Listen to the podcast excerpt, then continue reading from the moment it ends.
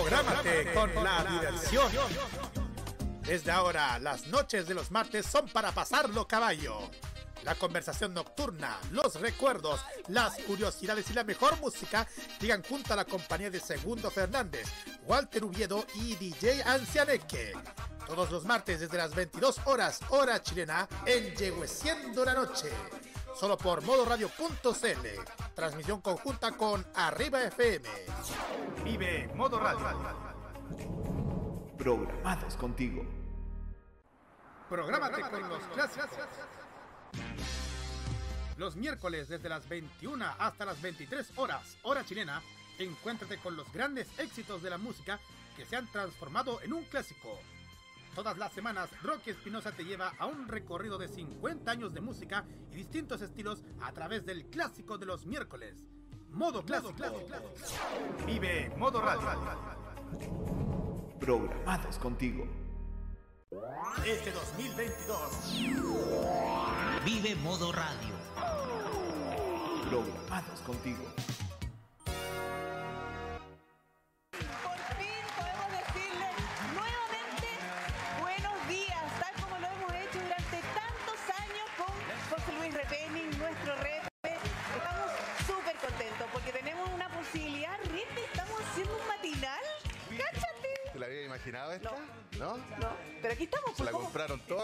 Toda acá en el Sí, 13. po, y, y co- ya. Lo que le habíamos dicho antes y lo hemos dicho siempre. Nosotros, ustedes nos conocen todas las mañanas, durante años hemos estado juntos, acompañándolos con información y también con entretención. Lo único que nosotros queremos pedirle con toda la humildad y sencillez del mundo es que nos permitan ingresar a sus casas, a sus dormitorios, a sus cocinas, a sus living, a todos esos rincones donde ustedes están, incluso a través de los dispositivos móviles, porque podemos estar conectados en todas partes. Y que por supuesto lo más importante es que nos abran su corazón.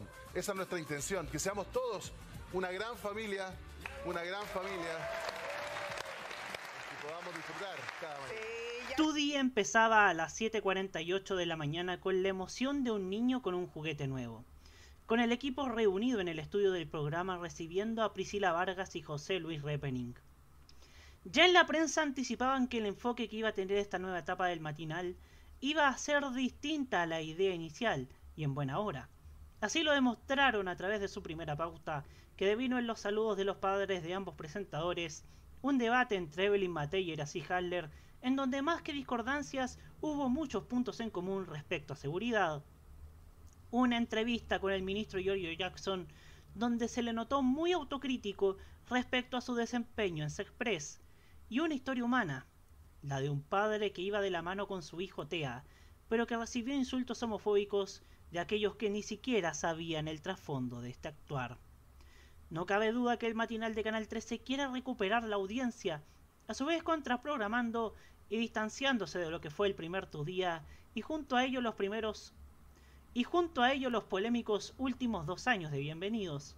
Y el televidente, al menos en el primer día, así lo valoró.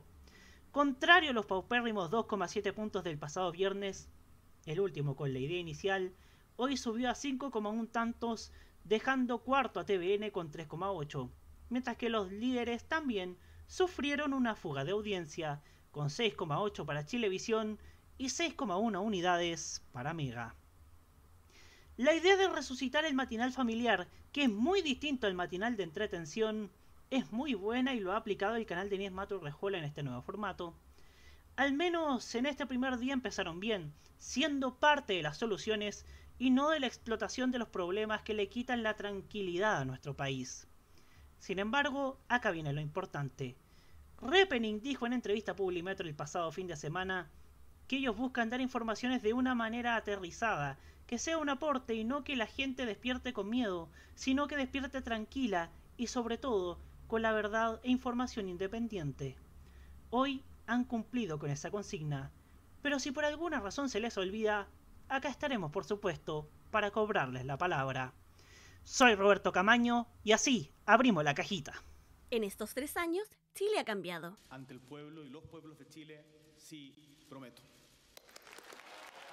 Y la televisión da señales de cambio. Que yo también te encuentro la mujer más hermosa del mundo.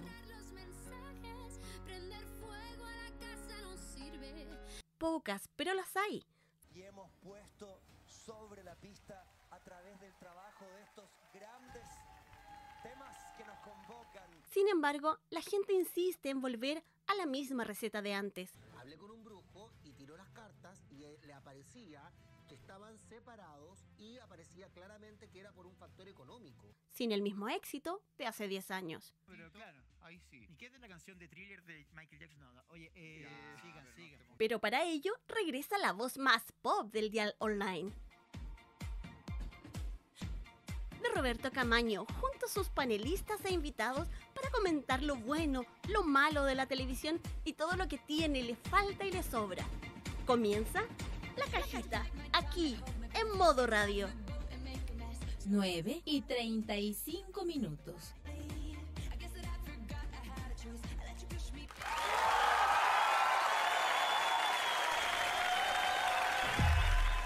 ¿Cómo están, señoras y señores? Tengan todos ustedes muy buenas noches. Bienvenidos a este tremendo nuevo capítulo de la cajita aquí en modoradio.cl. Hoy día estrenando tecnología de punta, de última generación, en esta terapia mental de la risa, la opinión, la música, la entretención y la reflexión de los lunes en la noche. Este gran programa que como siempre llega llega con el gentil auspicio de este pechito, de tvenserio.com, porque somos mucho más que televisión. Todavía nadie nos auspicia. Ojalá, ojalá, ojalá. Estamos nuevamente con ustedes después de dos semanas en las que ha pasado literalmente de todo. Ha pasado de todo. eh, y, y justo está, y justo no habíamos tomado el feriado más encima. Pero bueno. eh, dentro de ese todo, hemos seleccionado lo más importante. Desde la confirmación de algunos de los artistas para Viña 2023 hasta el fin prematuro de Melate, uno de los programas más cuestionados de TV y que sin duda alguna dejó más viudas que Marcelo Bielsa, parecerá. Dejó, de- dejó, oye, parece, pareciera que con todo lo que han llorado se, se, se- hubo superávit en el Marga Marga, pero bueno. En fin, ¿sabe qué? Mejor partamos saludando a nuestro panel, partiendo por hoy día Hugo Karen Navarro. Bienvenido, Hugo. ¿Qué tal Roberto? ¿Qué tal Rocky? ¿Qué tal Jaime? Eh, un saludo a todos los que nos están escuchando y felicitar también y saludar con una semana de atraso, pero también quiero hacerlo públicamente a Roberto por su aniversario. Voy a tomar un eslogan, Roberto Camaño, 30 años de imagen. Muchas gracias, muchas gracias.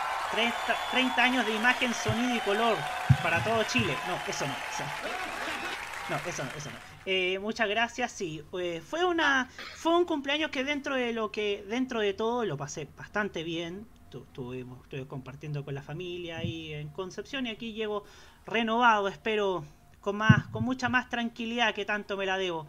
Ahora saludando a quien, a quien hoy día, el único que siempre digo, el único que siempre pone, pone la cara en este programa.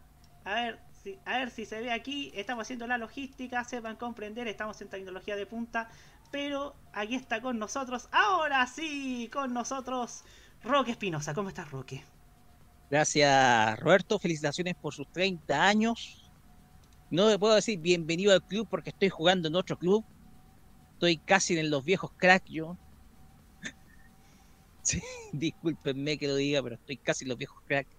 Pero nada, felicitaciones por esos 30 años y saludo también a la gente que nos está viendo en, en la transmisión en YouTube, también los que nos están escuchando también por modoradio.cl. Eh, felicitaciones también, tenemos nueva página web. Así es. Tenemos también nueva imagen, gentileza de don Roberto Camaño, que nos propuso precisamente esta plantilla, que se ve es. espectacular. Necesitábamos un lavado de cara en estos siete años. Y nada, listos para comentar lo que ha, suced- eh, lo que ha sucedido en este, este último tiempo, porque yo lo dije cuando hablamos hoy en la cajita, se come. Hoy en la cajita se come, señoras y señores. Hoy se come. Hoy se come, hoy se bebe, hoy hacemos cualquier cosa. Hoy, hoy, hoy día tenemos contenido. eh, todo lo que no hemos tenido, no sé, en uno o dos meses lo tenemos acá. Y, Digo, hay veces que no teníamos tema, Roberto, ¿te acordáis? Sí, había veces que teníamos con suerte un tema y, y- y teníamos que rellenar como sea.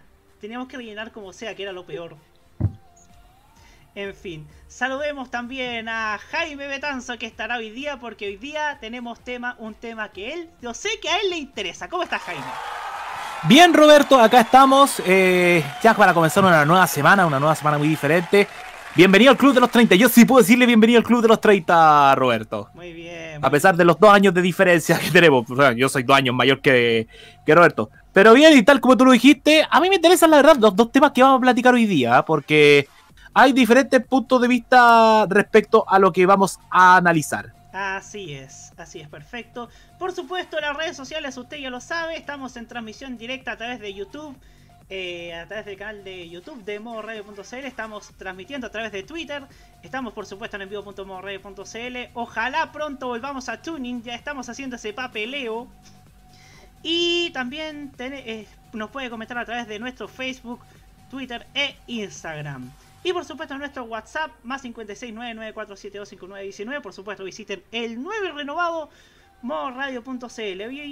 Y, fíjese que anoche, mientras, mientras conversaba con la almohada, antes de soñar con el señor de los suspensores, sí, anoche soñé con el señor Tomás Mosciati. Y lo peor es que fue una pesadilla porque estaba estaba persiguiéndome por haber por, porque estaba porque había dicho algo sobre él y sobre la sobre Bio, la radio. Pero pero bueno. Pero bueno. Eh, yo conversaba con con mi almohada anoche y yo decía, por ejemplo, yo preocupado por la televisión, por cómo estaba la televisión el año pasado, yo dije, tienen que volver la nota musical a TV en serio por una cuestión de salud mental.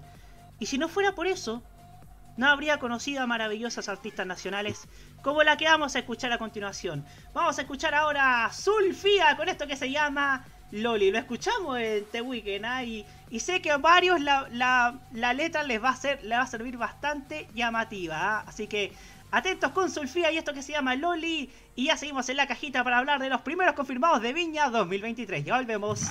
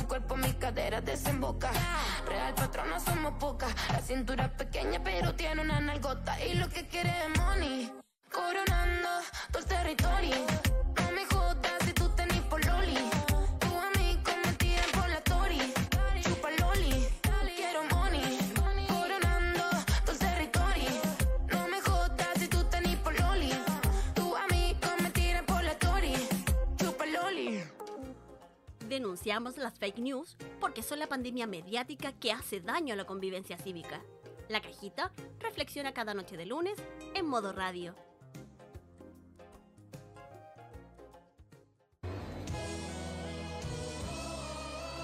Nueve y 44 minutos.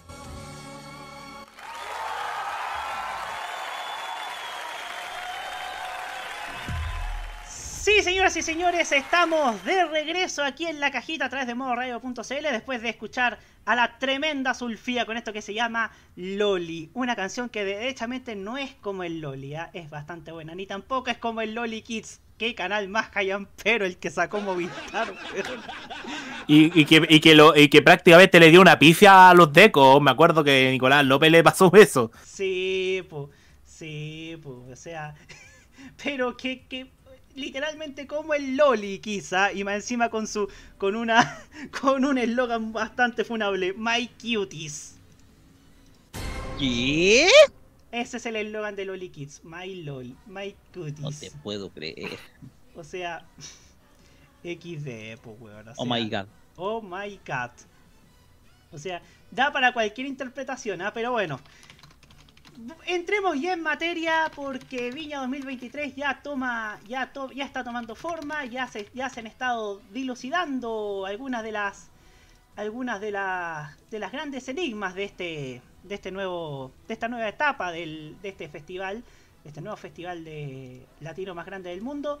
Y tenemos los primeros confirmados, oficializados la semana pas la semana antepasada, pasada antepasada.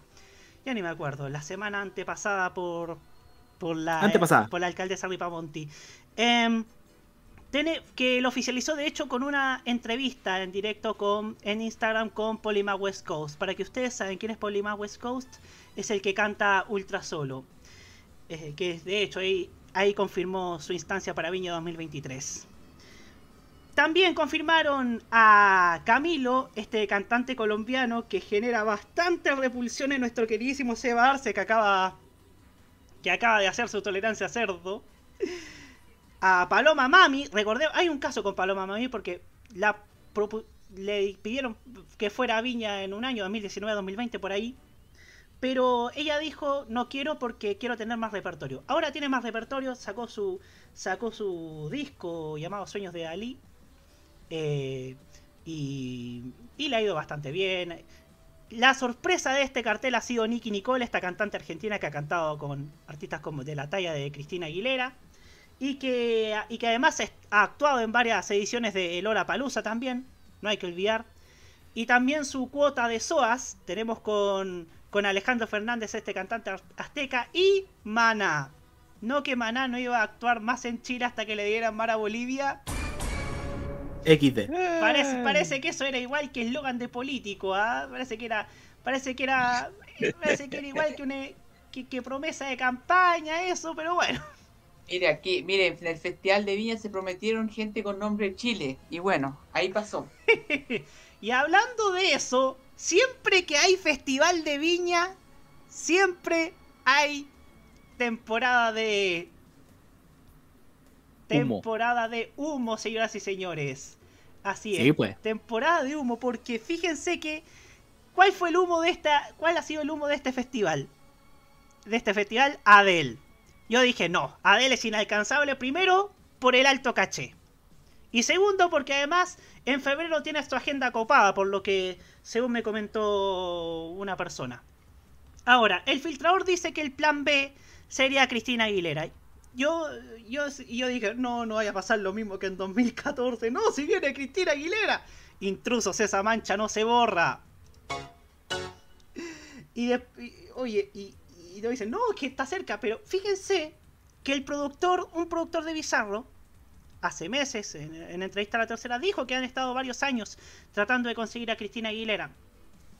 Yo asumo que es desde que Bizarro tomó la tomó la, la externalidad de la contratación de los artistas. Y honestamente yo le creo más a, a, a Bizarro que a, que a Intrusos, que digámoslo, esa es una de las tantas manchas de la farándula. y Ya vamos a reflexionar acerca de la farándula, de hecho.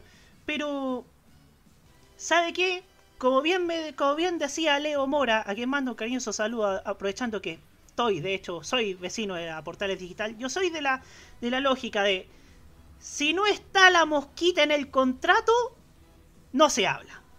Si no está la mosquita en el contrato, no es un hecho. Así que, sí que, pero hay algunos que ya estaban diciendo, ay, es que va a ser el mismo festival que hay en Perú de siempre. Y yo tengo una visión bastante muy distinta que primero que hay algunos que en juerga electoral están haciendo proyecciones con el 0,76% de las mesas escrutadas. Y segundo, que acá hay una acá hay algo valorable del festival que es que se está intentando buscar al público juvenil, un público que ha sido históricamente ninguneado por el festival, que ha sido históricamente venido a menos por el, por el evento, al menos durante, durante los años de Virginia Reginato.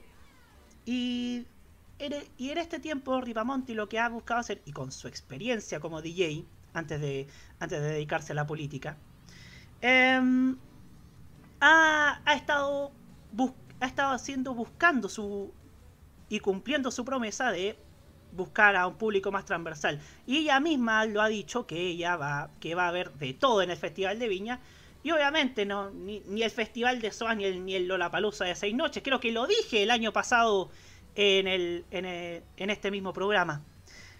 Ahora es valorable porque el festival de Viña está tratando de buscar reitero, al público joven. Pero no solamente hay que quedarse con la televisión abierta, creo que los servicios de streaming ayudarían mucho, Star Plus ayudaría mucho, creo que TVN Play también ayudaría mucho, el mismo canal histórico ayudaría mucho. Y en ese sentido creo que hay que agradecer que por lo menos no hay, digamos, los paquetes dentro del, dentro del Festival de Viña, cosa que ha ocurrido en, otro, en otros años, incluso en el que según los entendidos era, era la mejor época del festival, como, cosa de recordar a Joy Travolta. Siempre Ah. que menciones el nombre, acá hay gente que se ríe y hay gente que, y hay gente que se lamenta. O, o te acordáis, el, uno de los hermanos de los BG parece que era Andy Gibb. Andy Gibb Andy también. Gibb, que estaba, Cuando el- ojo, estaba en su peor momento, digámoslo, llegó en el peor momento a nivel Estaba decadente, el y 84. artístico. Estaba decadente también, estaba decadente. Muy opuesto a Sheena Easton, que estaba Sí, pues. Sí. posicionada, está, era, estaba despegando Sheena Easton. Así es. Y es cosa. Y bueno, también otros aspectos de la historia del Festival de Viña del Mar que, que han tenido, ¿cierto? Su. su. su gota de cringe, ¿cierto? ¿No? Momentos cringe que ha habido del festival que creo que por ahora no van a ver. Se deslizó también una lista No veremos de... otro David Hasselhoff tampoco. ¡No! David, Por Dios. David Hasselhoff, que hoy día, que de hecho hoy día entró de, entró a, a sal- a salvar la tarde de TV más, pero eso es, pero eso es la pero eso es- Dos, tres, Hasselhoff. Bueno, Yo creo que esa es la El gracia equipo alemán, equipo alemán de quemados. equipo alemán de quemado, pero Para bueno, los que entienden. sí, ese es- y y también se deslizó una lista de de artistas en carpeta en el que estaban Jesse Joy, estaba Lali Espósito. Creo que Jesse Joy, de hecho, está, han hecho campaña, los fans de Jesse Joy han hecho campaña para, para que vayan a Viña. Morat también, a, los fans de Morat han hecho campaña para ir al Festival de Viña. Y los mismos Morat cuando estuvieron en Chile dijeron, si se nos da la posibilidad podemos ir. Lo dijeron en entrevista con FM2. Entonces, está. Eh, Entonces, a vislumbrar por eso se ve en un festival que si bien va a ser barato, que si bien va a ser acorde a la realidad económica de nuestro país, sí va a tener un enfoque mucho más juvenil y mucho más eh, latino, buscando, como es el eslogan, el festival latino más grande del mundo, pero también con un enfoque mucho más juvenil que, en otros tiempos. Y como bien me decía Canal Preto, que a pesar que decía que con suerte le interesaba el Festival de Viña, también dijo que eh, lo que necesita el país hoy día es un momento de sano entretención y sano esparcimiento, como lo es, como lo representaba el Festival de Viña. ¿Cómo va a ser el. cómo serán los otros artistas? ¿Qué va a pasar en el último tiempo? Vamos a dejar a nuestro panel, quizás el único panel de televisión que no está funado, como lo digo la semana pasada, partiendo por quien está, de hecho, está interesadísimo por el festival, Jaime Betanzo. Muchísimas gracias. Yo, eh, bueno, yo iba a ceder mi puesto en ese, en ese sentido, porque creo que los PLP son muy importantes, Roberto. Prefiero que en este caso le doy la palabra a Hugo Karen Navarro, por mi parte. así por es. respeto. Ah, sí. Ah, sí. A- adelante, la Hugo. acabo de ver, la acabo de ver. Sí. Adelante, Cecilia. Hugo Karen Navarro, su turno. Adelante. Bien, o sea, mm, eh, el Festival de Viña se presta para muchas cosas. Es el- esa es la gracia del, del Festival de Viña, que no es un festival importado. Tiene, lo, tiene la lógica de lo chileno, del- de lo imperfecto, de, del ambiente eh, más bien a veces chabacanero, pero es porque así somos los chilenos. Y el Festival de Viña no tiene por qué tener que maquillarse como un festival internacional eh, propiamente tal o un festival como Lollapalooza, que tiene que eh, cumplir unos estrictos cánones con estrictos tipos de programación. No, o sea, a la gente le gusta ir al Festival de Viña a hacer lo que hacen los chilenos, reírse, pifiar, eh, cantar como tontos. Y eso es- también es lo lindo del Festival de Viña. Uno dice, no, pero qué, qué picante, pero ve, ve, ve hacia el espejo, ve hacia el espejo. Nosotros no, no, no siempre vamos a ser gente muy pulcra. Los chilenos nos, nos gusta también eh, eh, tener algún ambiente como de distensión. Y Viña se presta justamente para eso, para la distensión. Eh, el Festival de Viña de este año, o sea, el año que viene, tiene un, un panorama interesante en el sentido de que recoge el movimiento musical más importante o, o el movimiento musical que tiene mayor trascendencia en estos últimos años, por lo menos en la música juvenil chilena, que es el trap. No podemos desconocer el impacto que ha tenido el trap en Chile, no podemos desconocer también que existen exponentes que tienen calidad internacional, como decía un cigarrillo que incluso auspició el festival en los años 80. Y, y que tienen gran proyección, gran proyección. No porque el trap sea una música que a alguna gente no le guste, no podemos desconocer que tiene calidad en producción, calidad también en la sonoridad, que existe un trabajo por parte de los cantantes y de los, de los ingenieros que están detrás de estas producciones. Y el impulso que el Festival de Viña le va a dar es un impulso muy interesante porque tiene cierta similitud a lo que puede ser lo que fue el Festival del año 87 con el rock latino, que aprovechó muy bien el momento del auge del rock latino para poner a los exponentes en primer lugar y se convirtió en un festival muy, muy inolvidable, con la salvedad de un grupo que no estuvo por, por problemas políticos, que fue el caso de los prisioneros. Y en este caso, este puede ser el festival en donde el trap chileno pueda tener un nivel de, de trascendencia más grande de lo que ya tiene. Y con dos exponentes que van por la senda positiva. Y aquí nosotros hemos recalcado mucho aquellos exponentes musicales que hacen su carrera en base del talento, en base del profesionalismo. Y eso es lo que en este caso está centrado en, en Paloma Mami, que ya tiene una trascendencia muy grande, no solamente en Chile, sino también afuera, y que tiene varios hits bastante, bast- y que ya, digámoslo, Pa- Paloma Mami ya tiene más de cuatro años de trayectoria en este, en este género. Ya no es una estrella eh, surgida de los últimos dos años, sino ya es una artista consolidada, y qué bueno que se le dé el espacio. Y Polima West Coast es un artista que, que ya tiene un éxito internacional, que tiene figuración incluso por parte de artistas internacionales al nivel de Dua Lipa.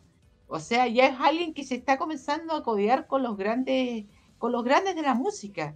Y qué bueno que una persona que, que, que proviene también de un aspecto, de- de una, de una multiculturalidad de Chile que es necesario reflejar, esté dentro de, de- del principal escenario de la música chilena, para también recalcar cómo personas que provienen, no solamente de, de- que provienen del mundo de los inmigrantes, pueden ser en Chile carrera y les puede ir bien. Así que yo creo que es un buen número, son buenos números.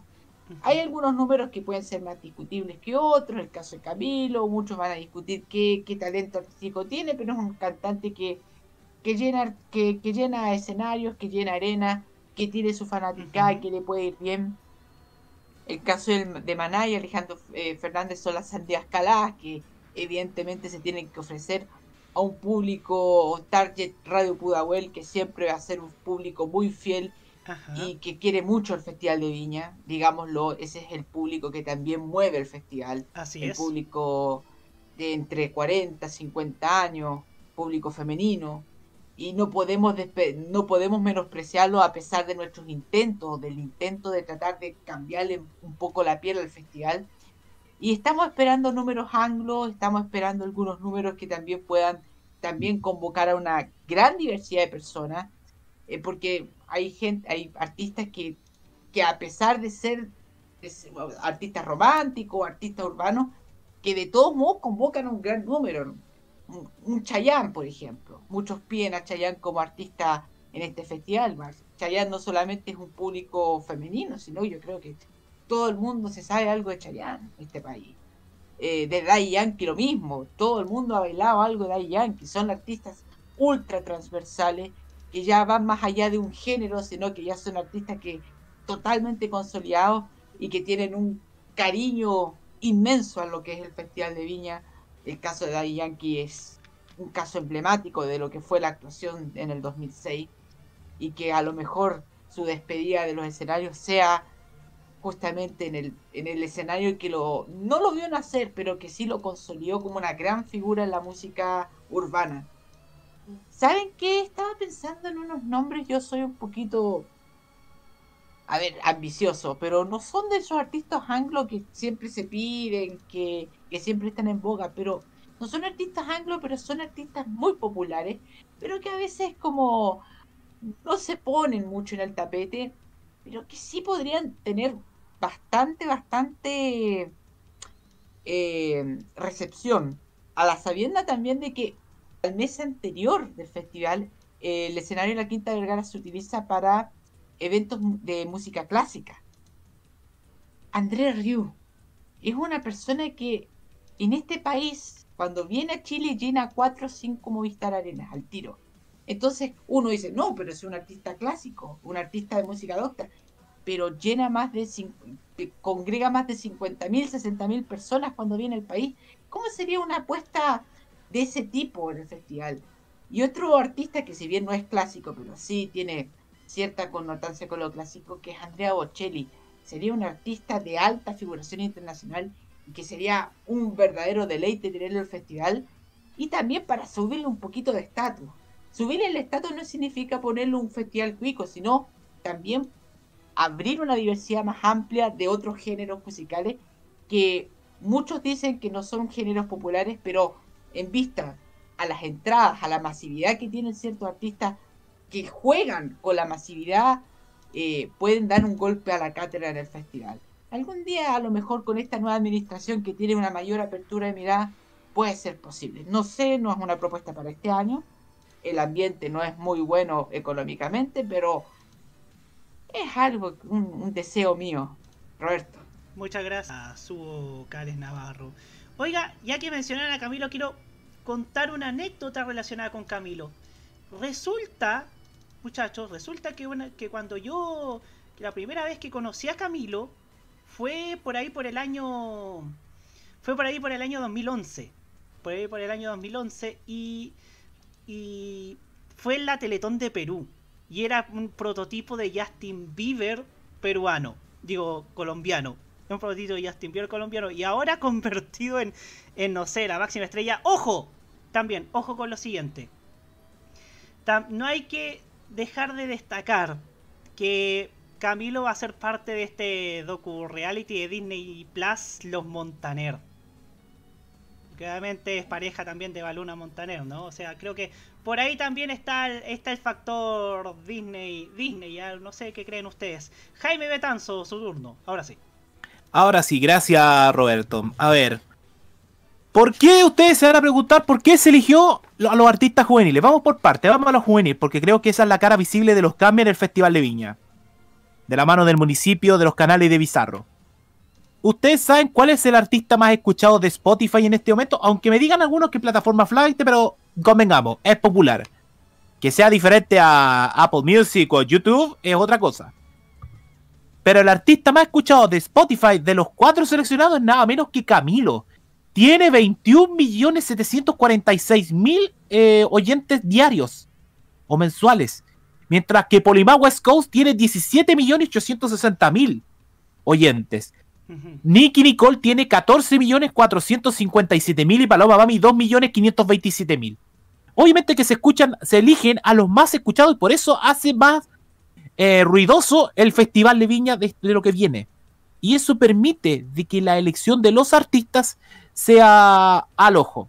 Lo de Alejandro Fernández y lo de Chayanne ya es, eh, ya es carne perro.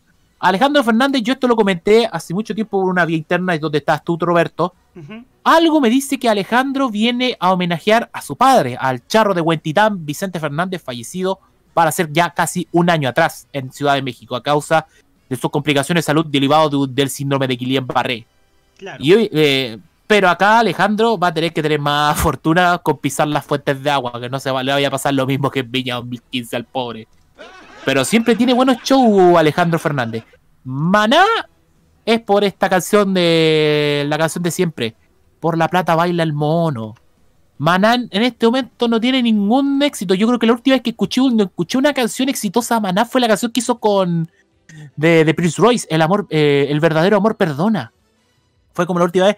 Pero tiene sus éxitos que oye mi amor, como te deseo, vivir sin aire, eres mi religión, eh, clavado en un bar, rayando el sol, per perdido en un barco. Tiene esos clásicos, Maná, pero que la gente obviamente se los va a saber. La última vez que vino Maná a Viña del Mar fue el 2013, cuando comenzó la época de Chilevisión del Festival de los Festivales. Es una apuesta más que interesante, sobre todo a los jóvenes, los de Polimá West Coast, porque el éxito del Ultra Solo trascendió a nivel global, no fue a nivel sudamericano solamente, fue a nivel global. Y además el apoyo de Paloma Mami es interesante y justo le hicieron coincidir. Lo de Camilo les tengo una. Es de por parte de la temporada de humo.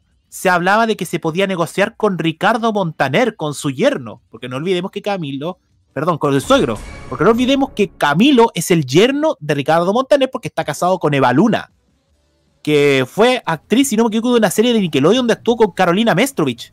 Que se llamaba Club, Club 57. 50, sí, Club 57. Ya, ahí estaba Eva Luna. Y, y, quién sabe si esa llama puede incluir a Mau y Ricky, a los hermanos Mauricio y Ricardo Montaner. Eh, hay nombres que dijeron ustedes dentro de los más populares que siempre se va a pedir. Dijeron el nombre de Chayanne. Yo creo que Chayanne está factible, por sobre todo lo que significa Chayanne en Chile y Viña del Mar. Eh, la última vez que Chayanne actuó fue justamente hace tres años atrás en el marco de su última gira. Y fue a la Quinta Vergara a hacer ese show. Y lo primero que pidió eh, lo que dijo Chayanne es que estoy dispuesto siempre a volver a Viña del Mar y a la Quinta Vergara para el festival. Y Chayanne no viene a Viña del Mar desde el 2011, o sea, 11 años que no viene al escenario de la Quinta Vergara, por lo tanto es destacable. Hugo, tú dijiste que te gustaría escuchar un día a André Rieu. Sí. Yo lo veo muy difícil, ¿sabes por qué? No por un tema económico, por un tema de protocolo. Porque esto lo tengo del Instagram de Bizarro y tiene tres tips. Primero, el show comenzará puntualmente. Por favor, asegúrate de llegar a lo menos 15 minutos antes a la hora del concierto. Sí, y esto, y esto es importante. Si llegas después de la hora de comienzo, deberás esperar a que la orquesta no esté tocando para entrar. Solo podrás ingresar entre canción y canción. Y considera que el show tendrá un intermedio de 20 minutos. O sea, ya con eso te dice que no es un artista válido para un festival porque todos sabemos de que la gente entra y sale, entra y sale, y para un músico de categoría como André Rieu es muy complicado. Eh, sobre Bocelli puede ser accesible, fíjate, porque nosotros tuvimos eh, en los 70 en Viña del Mar a Ramón Binay, gran voz tenor chileno único. Y después en el 94, como gran gestión de Televisa y de Rodrigo González, tener en el inicio de ese festival a Don Plácido Domingo que incluso cantó Lloviendo unos ojos negros con Lucero, que fue uno de los puntos más altos de ese festival, junto con ser el festival de Ricky Martin, Luis Miguel, Alejandro Sanz, de Miguel Bosé, de la propia Lucero, de Miriam Hernández y de otros grupos. Y, y eso es lo destacable. Pero hay un nombre, y que esto se comentó durante todos estos días. ¿Qué, pasa, ¿Qué pasó con Adele? ¿Por qué Adele no viene a Viña del Mar? Hace varios meses Adele aseguró su contrato para actuar todo el mes de febrero en los casinos de Las Vegas. Ajá. Y ustedes saben que por experiencia de lo que han dicho los productores históricos del Festival de Viña del Mar, entre ellos de Cristian San Miguel, que fuera director televisivo del festival en la época del 3 y TVN, sacar a un artista de Las Vegas equivale a romper una, cláusula, una cláusula que es millonaria. Y como estamos entendiendo que estamos en una crisis global, no estamos para despilfarros. Te creo el 2007 cuando se le aseguró TVN y el 13 por traer a Tom Jones y sacarlo de Las Vegas. Lo mismo que a los Backstreet Boys. Pero hoy no estamos para la época porque ya estamos acercándonos a la, a la vaca anoréxica, no a la vaca flaca, a la vaca anoréxica. Por lo tanto, los, los, eh, los costos tienen que ser bastante medidos. Lo de, me nom- eh, nombraste tú, Roberto, lo de Cristina Aguilera. Sí. Fíjate que las declaraciones del concejal Carlos William a varios medios dice que se está negociando y puede estar cerca. Pero yo creo que esa confirmación se va a dar en noviembre. O por lo menos máximo diciembre, enero del próximo año. Porque no vaya a ser lo que pasó con Backstreet Boys, que se confirmó, que estuvo que tardarse en confirmar hasta enero del 2019. Cuando decían, no, no va a ser Backstreet Boy, que va a ser otro artista latino, no, que se está negociando con Jennifer López, y al final fueron los Backstreet Boys. Porque al final logró la, la producción pagarle el finiquito a las productoras que estaban trayendo a Las Vegas o a los cruceros para que el grupo de Orlando fuera al Festival de Viña. Es un escenario bastante increíble, se están notando los cambios, claro que vamos a ver un festival más juvenil, más fresco, siempre la gente va a apostar, oye, ¿quién va a venir para el humor?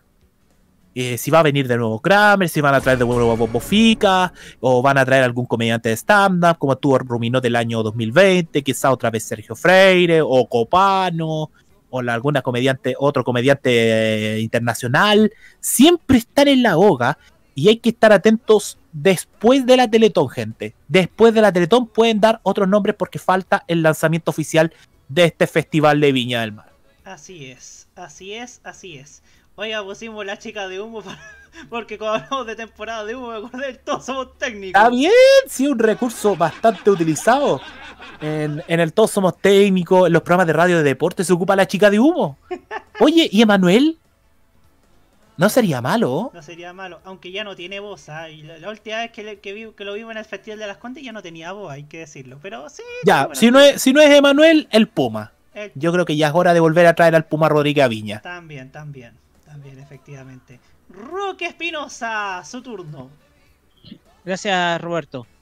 Eh, escuchando el comentario, se nota que hay una vuelta de tuerca. ¿eh? Que hoy en día lo que, se- lo que está mandando es las plataformas digitales, las reproducciones en YouTube, las reproducciones en eh, Spotify y en otras plataformas como Deezer. Y eso es lo que está mandando en términos de popularidad. Lo que está escuchando la gente está ahí. Que no son las radios las que están mandando. Entonces, la decisión de traer a estos artistas, Colima West Coast, Paloma Mami, que ahora llega mucho más madura, ya con una trayectoria ya mucho más, más larga, y Camilo, que ha tenido mucha popularidad en este, esta plataforma, reflejan la vuelta de tuerca del festival, el cambio de época del Festival de Viña. Ya estamos en un cambio de época del Festival de Viña, donde lo que está mandando es lo que está escuchando la gente a través de las plataformas digitales. Entonces, esos son los factores a considerar a la hora de elegir los artistas. Lo que escucha la gente a través de sus dispositivos móvi- móviles, porque esto te refleja el alcance que tiene la gente, o sea, estos artistas, el alcance que tienen sobre la gente, lo que escuchan verdaderamente. Por lo tanto, son artistas que son actuales también, ojo, son artistas que son actuales y no son One Hit Wonders. Porque si ustedes recordarán, muchas veces llegaron artistas que son One Hit Wonders al Festival de Viña y la actuación de ellos fue un bochorno. Uno recordará Lu Vega, este cantante alemán, este cantante alemán, que tenía un éxito llamado Mambo Number 5, que estuvo en Viña 2000 Sí. y pasó sin pena ni gloria. Saluda a la compañía de la M también, a que lo ha estado, que lo ha estado usando en sus comerciales en el último tiempo. Exactamente. Entonces, la cuestión acá es que tenemos que ya estos artistas nuevos como Nicky Nicole, Camilo, Paloma Mami, Polima West Coast, vienen, no digamos en el caso de este último, a maduros para Viña, pero sí vienen con un repertorio, vienen con repertorio. Poco para evitar de que, ah, están trayendo cualquier persona, que va a pasar lo mismo, que, que, uno tiene fresco recuerdo 2014 con Yandar y Justin, que fue un bochorno. Pero estos artistas tienen repertorio. Sobre todo Paloma Mami, que es quizás una de las representantes nacionales más exitosas en el extranjero. Entonces, aquí se nota la vuelta de tuerca que se le está haciendo el Festival de Viña, donde lo que está mandando es lo que escucha la gente a través de las plataformas digitales, más no lo que está escuchando en la radio. Entonces se nota el cambio, se nota precisamente esto que se está dando a estos cuatro artistas. En el caso de Alejandro Fernández, yo quiero dar, eh, yo quiero disentir un poco. ¿Por qué? Porque Alejandro Fernández, acá por lo menos, tiene más popularidad como cantante de música mexicana que música romántica latina. Eso es verdad. Es verdad. Y como todos sabemos, la música mexicana, sobre todo acá en nuestro país, es muy popular, sobre todo en las zonas rurales. Y Alejandro Fernández es un gran exponente de la música mexicana pura. Cuando decimos música mexicana pura, no es que estamos hablando de corridos norteños o, o de otro tipo de estilos derivados de la música mexicana. No, música mexicana pura, de mariachi. Entonces, estamos hablando de no solamente un- de, de un, de un hombre que ha sido, que ha llevado a cuestas el apellido de su padre, el Potro, el Potro Fernández, El sino de Charro. un artista, el, Pot- el, el Potro Fernández. Entonces, estamos viendo acá que Alejandro Fernández ha repetido precisamente el éxito de su padre, pero más que nada, Alejandro Fernández es un artista orientado al público rural, al público que escucha la música mexicana. Entonces, más que por la música latina propiamente tal, Alejandro Fernández yo lo vería desde el concepto de un artista de música mexicana, que es completamente popular en un género que musical que es popular en nuestro país. Entonces, yo lo veo desde ese sentido y estoy y desde luego yo lo veo es una también muy buena contratación porque también acá y como lo que estamos viendo acá en el caso anterior la música mexicana es todavía altamente escuchada en nuestro país y Alejandro Fernández es un exponente. Con el tema de Maná es quizás yo yo yo ya el mundo a ver aquellos que me han escuchado por modo clásico que me han escuchado por muchos otros programas acá es una banda que está muy de capa caída en el ámbito, yo digo en el ámbito musical, porque si bien tuvo un periodo de calidad que es innegable, que es entre los años 1992 hasta la Unplugged, eh, después, lo que vino después fue completamente malo de Maná. O sea, escuchar estos covers de Marco Antonio Salís con un donde Fer no da el tono de las canciones, entonces eh, te, hace, te hace pensar de que Maná eh, es una banda que está, disculpen el término, una banda que está casi en decadencia. Si bien tuvieron una época brillante, después de lo último que escuchamos que fue muy malo, y lo digo del, sentido cuando uno escucha, por ejemplo, la- el cover que hicieron Si no te hubieras ido, ahí tú te das cuenta que Fer nos llega a los tonos. Entonces, Maná me deja cierta duda. Es más que nada para los fanáticos, para los que, que aún quedan.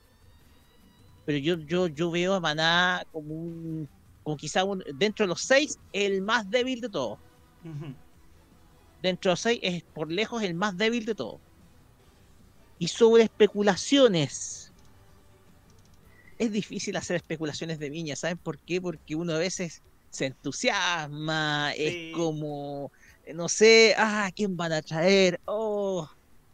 Pero la cuestión acá es que Ha Eh, pasado, es- ha pasado de- desde una eternidad, ah, hay que decirlo. Como ese, hay que hacer recordar ese titular. No viene Frank Sinatra, pero actúa Pepe Tapia. Claro, po. O, lo- o es, es esa cuestión bochornosa de que de que no viene Bruno Mars, pero sí Don Omar. Qué, ter- qué terrible. Fuente de meme esa cuestión. Fuente, Es fuente de memes. Entonces, La eh, visita Luis Miguel 2019. acuérdense toda la expectativa que hubo y al final no pasó nada. Bueno, es que igual Luis Miguel. No. No, no, no, no, no me lo traigan. Jennifer no. López ese año también fue como una Jennifer gran. López también. Sí, es que justamente sí lo dije antes. Es que eso yo lo dije antes por el rumor de Backstreet Boy y Sugo, lo de Jennifer López. Lo de Luis Miguel eh, se podía dar porque estaba cerca, porque justo estaba dando sus shows en el Movistar Arena en febrero de ese año. Y por la serie también, que en ese entonces está la serie de Luis Miguel, que habían traído también a Diego Boneta, que la gala, a, a, a- a- Sí. al jurado también.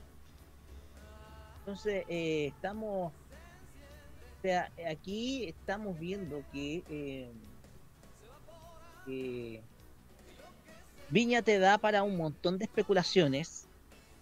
Yo pienso que, a ver, a- artistas como Emanuel o, o, o, o- el mismo Puma Rodríguez, que si bien no han venido desde hace mucho tiempo, ok, pueden ser una alternativa. Pero ¿Por qué, bueno, ¿por qué no descartar el mismo Ricardo Montaner? Pero, eh, no sé. El problema es que hoy en día yo creo que están más dedicados a ser más manager que a la interpretación musical. Te creo que puedan venir como jurado. Te lo compro. Te creo que puedan venir como jurado, pero no los veo en un show completo. No los veo en un show completo a ambos. Eh, A ver, sobre Cristina Aguilera, sí. Yo pienso que sí. Es una artista que se, que se puede. Ahora bien, muchos de estos artistas tienen, eh, eh, hoy en día se dedican más que, más que a crear nuevas canciones, más que nada se dedican a, a realizar cooperaciones. Hacer cooperaciones con otros artistas Ojo, que han, si- ojo, que han sido muy exitosas. Ojo Roque, que Cristina Aguilera este año sacó una canción en un, un disco en español llamado Aguilera, que tiene colaboraciones con Tini Stoessel, con Becky G y justamente con Nicky Nicole, que viene a Viña este año. Claro. O sea, Entonces, eh, entonces, igual, Lali Espósito yo pienso que viene, viene, va a venir en un buen momento, viene en un buen momento. Viene en un buen momento. Entonces, uno puede dar apertura a ciertas especulaciones.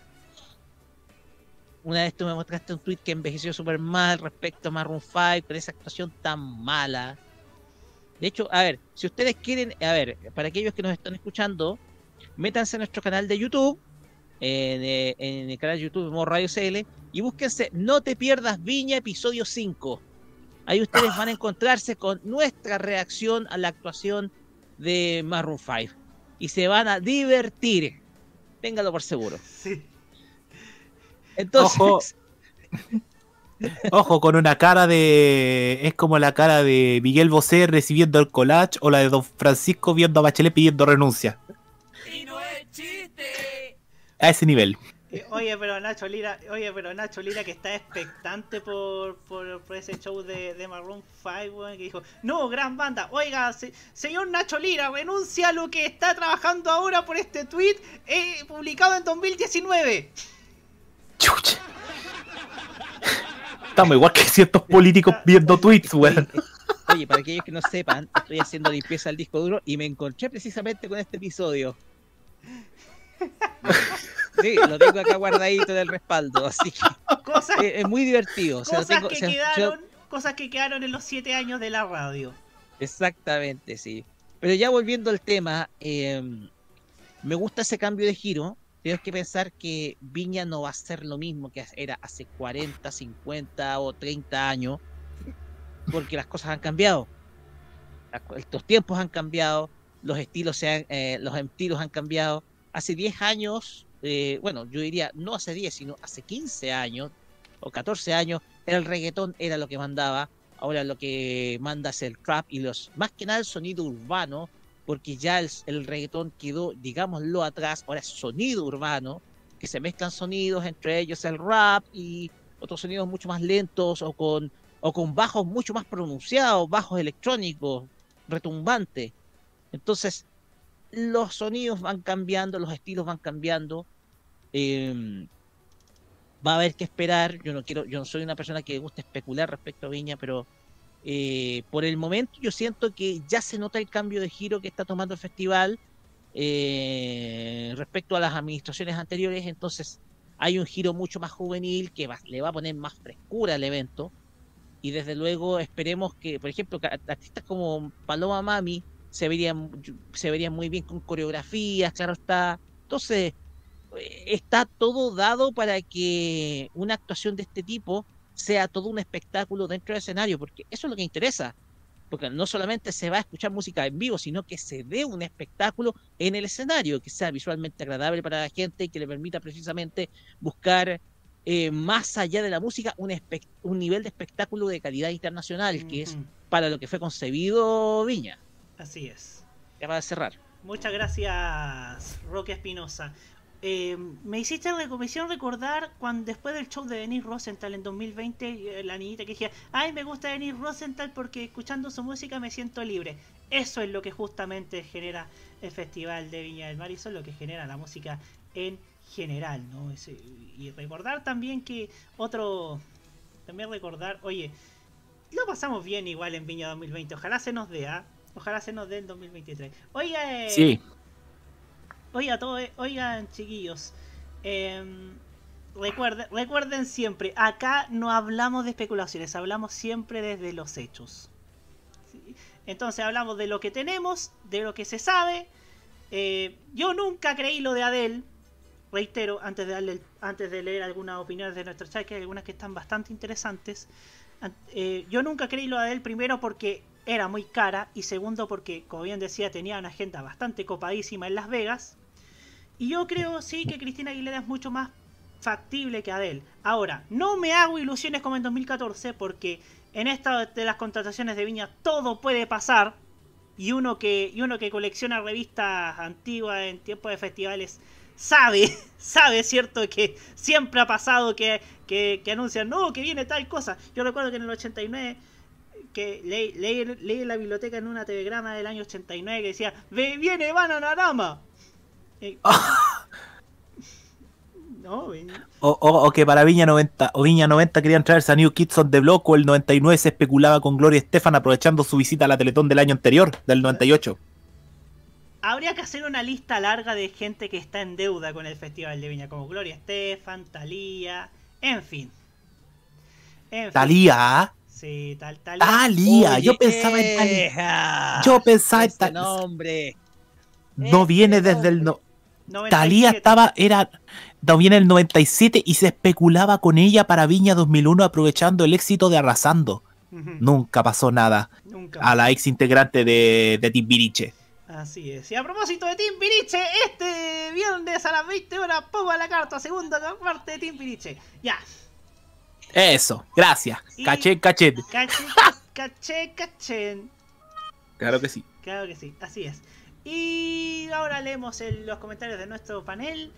Que saludamos por supuesto a quienes están a esta hora, Videoteca MTP, Mauro TIT, y el guerrero solitario César Andrade, y Alex Lizana que nos dice, ojo con lo que pase con J Balvin este viernes en Santiago, podría salir humo ahí para Viña 2023. No creo. No creo. No creo. No creo Yo creo que van, van, van por The Big Boss. Tiwa. De- yo no, yo no será factible todavía después de todo, de todo lo que ocurrió durante su concierto en, eh, eh, en el Estadio Nacional, que se repitieron ¿ah? en otros países, ¿ah? No es solo en Chile, entonces. No es solo en Chile. no es solo en ya la Chile. alcaldesa, pero ya a la alcaldesa, fíjate que esto no se comentó. Esto no se comentó, pero se lo preguntaron. Y porque yo estuve viendo el punto de prensa posterior que hizo la alcaldesa Ribamonti con los concejales Puebla, Williams y Martínez, que son de la comisión organizadora del festival, de que le preguntaron por la medida de seguridad por lo sucedido en el Estadio Nacional y dijo que iban a redoblar todos los esfuerzos y con carabineros, con la producción de Bizarro y con eh, y con el equipo de seguridad, que es, si no me equivoco, es Fair Security en Viña del Mar, iban a, iban a, iban a hacer un plan de seguridad para el retorno del Festival de Viña del Mar. Ese- así que eso ya comenzó en evaluación y eso ya lo podemos averiguar yo creo que a partir de diciembre, eh, enero, cuando ya esté todo listo, Roberto. Así es. Podríamos hacer la cajita Summer para seguir el para seguir las contrataciones de Viña. ¿ah? Pero, eh, Habría que ver, habría que ver. La cajita del verano, y ya. Eh, César Andrade aquí nos dice: Pienso que los posibles nuevos artistas que irían a Viña serían Cristina Aguilera, Chayanne y Princesa Alba. Otro, otro nombre que no sería malo ver en Viña, Princesa Alba. Ya que han apostado por, por pop chileno en el último tiempo, creo que Princesa Alba también ser- sería ganadora. Es más, Tener a las dos morenazas de Chile Prin- no está mal. claro, no está mal. Pero mamá, mi princesa y Alba, Princesa Alba, sí, por supuesto. Y una banda de la nueva cumbia chilena podría ser alguna que no ha venido. El problema es que el problema es que hay, hay algunos que son reacios a, a festivales televisados. Sin embargo, creo que Jordan si se le da podría podría Yo te tengo un nombre mucho mejor. ¿Cuál? La Combo Tortuga. La combo tortuga. o sea, O. Guachupé. O, o Guachupé. O los Santa Feria también. También, mira, ahí tení. Santa Feria. Santa Los que son reacios a aparecer en la tele son los Vázquez. Son los Vázquez que hacen el Pop Cebolla. Sí, Ellos son reacios. O Chico Trujillo. Mira, o Chico Trujillo que alguna vez tuvo que ceder al poder de la televisión para Sí. actuar en Olmué, en el último festival del Guaso, Sí. cuando estuvo a TVN. Así es. Biblioteca BTP le manda saludos a un vecino de él que es archirrequete contra fanático de Mana. Clásico de las clásico de las comunas así así humildes de tener una tener su cassette de Mana. Yo recuerdo yo recuerdo a mi papá, por ejemplo, cuando cuando iba en auto y ponía el cassette de Maná en vivo. Yo sé bien que estoy afuera. Ay, pero qué versión más mala. Eh, Yo a la única a la única canción que le doy del Maná en vivo, que si no me equivoco es un MTV Unplugged, es al Se me olvidó otra vez que es el- la, la dedicatoria que le hicieron a Juan Gabriel. Esa, Ah, esa se salió la- bastante buena. Es que, ¿sabes Sí. qué? Eso, eso último te demuestra el desastre que musical que hoy en día es manada. Y no digámoslo. Por supuesto, hay enorme diferencia. Rey es una muestra tangible, po. Pues bien, nos vamos a la música, nos vamos con los Hay uno de César Andrade, se te quedó uno de César Andrade. Así es, uno de César Andrade, mínimo a Gloria Estefan como jurado y parte del show. ¿Jurado? No, yo, yo diría parte del show, pero jurado, bueno. Sé que, sé que su, sé que Emilio Estefan tiene, tiene experiencia como, como jurado, pero. En el año 2000. En el año 2000, pero Gloria Estefan como jurado yo la vería más como parte del show. Sí. No, Emilio Estefan nunca fue jurado de Viña. Ah, nunca fue jurado. Ah, no, no, no, sí, es verdad. Sí, Es eh, que- estuvo, estuvo invitado, eso sí, le hicieron un homenaje, pero no, no, no estuvo Sí. como jurado. Sí, pues, estaba este, este Juan Carlos Calderón, está por ejemplo de jurado, o el, o el sobrino de Lucho Gatica, no me acuerdo el, el Humberto nombre. Gatica. Humberto Gatica y César Isela. Esos fueron los jurados más grandes de Viña 2000. Nos vamos a la música, nos vamos con lo más nuevo de Psycho y esto que se llama Se nos hace tarde. Ya seguimos para hablar de la cancelación de Velate. Ya volvemos. De misma te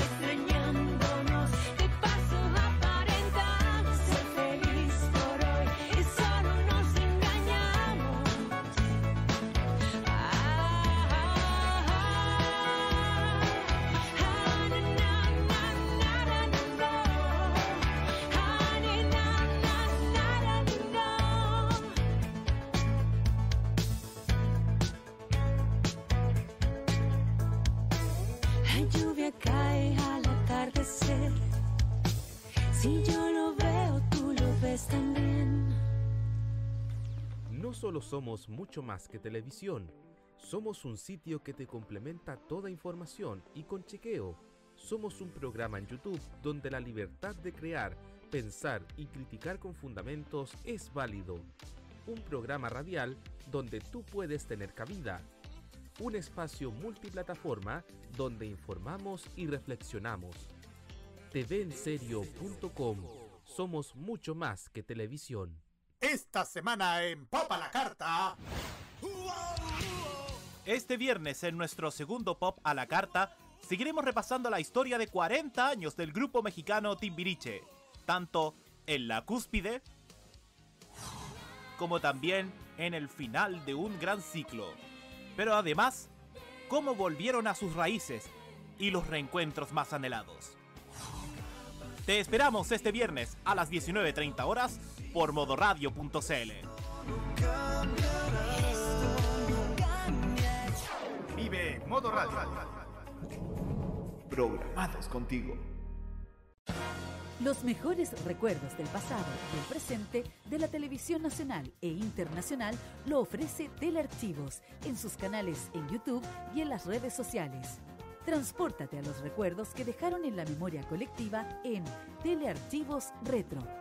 Conozca cómo ha sido el presente durante los últimos años en Telearchivos Moderno y revisa los mejores archivos en imágenes a través de nuestras redes sociales en Facebook e Instagram.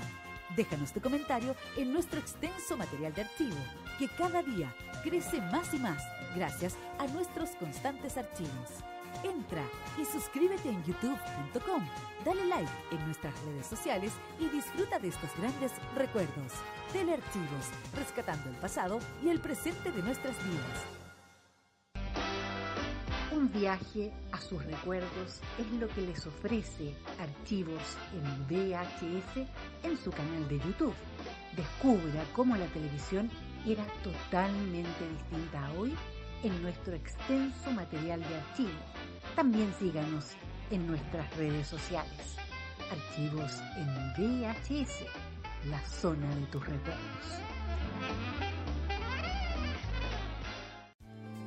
En Modo Radio, las buenas ideas son una buena señal.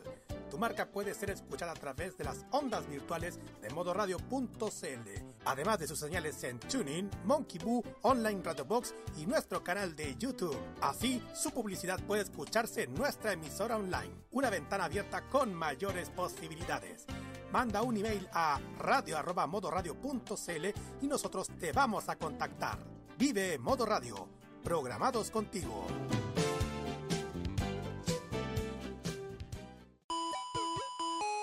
Las novedades en anime.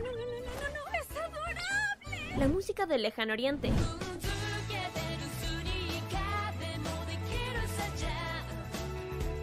Las curiosidades de Japón. ¿Por qué el monte Fuji en Japón es tan especial? El monte Fuji también es conocido como Fujiyama. Eventos frikis y mucho más es lo que nos trae Fanmacia Popular. Todos los sábados, desde las 18 horas, hora de Chile continental, Ay, me encantan estos sábados de flojera. Kira, Carlos, Dani y Roque te traen toda la entretención e información directamente desde el mundo de Oriente. Ya lo sabes, Fanmacia Popular te acompaña cada sábado en la tarde a través de la señal de modo radio. Sí, sintoniza algo, estoy empezando a pensar. Vive Modo Radio, programados contigo. Prográmate con la tecnología. Las tardes de los jueves son para estar conectados. Los grandes lanzamientos de las marcas de tecnología, la actualidad del streaming y de las redes sociales y todo lo relacionado con la realidad digital del país y el mundo están todos los jueves a las 19.30 horas, hora chilena, en Tecnomood. Vive Modo Radio. Programados contigo. La información musical y del espectáculo la traemos con toda la buena onda. Vive el pop nacional e internacional, solo en modo radio, programados contigo. La única zona de estrella que nos gusta es donde el virtuosismo se impone. La cajita te acompaña cada lunes en modo radio. 10 y 41 minutos.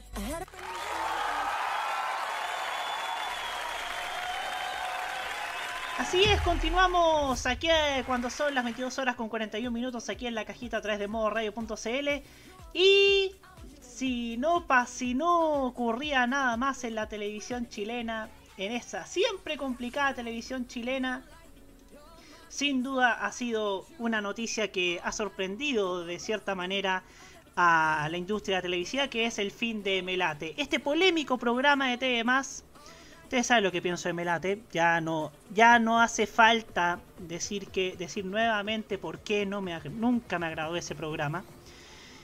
Y acá vamos a hablar más que nada por qué. Eh, no, no vamos a decir por qué ni vamos a buscar culpables, porque los que están buscando culpables están haciendo el soberano ridículo. Porque ah, por, por ahí por ahí apenas se supo la noticia de que se de que de que salía del aire se dio la coincidencia la triste coincidencia a mi parecer de que eh, de que se fue de que fue después de la de la entrevista a a Marlene de la Fuente, la expareja de Iván Núñez, y ustedes saben que la relación de Iván Núñez con la prensa de farándula no, no ha sido de las mejores. Bueno, Iván Núñez tiene sus razones y acá se las apoyamos, ¿no? Em, y en ese sentido, eh, como tienes, como se dio esa coincidencia, ¿qué hicieron los televidentes más termos de la farándula?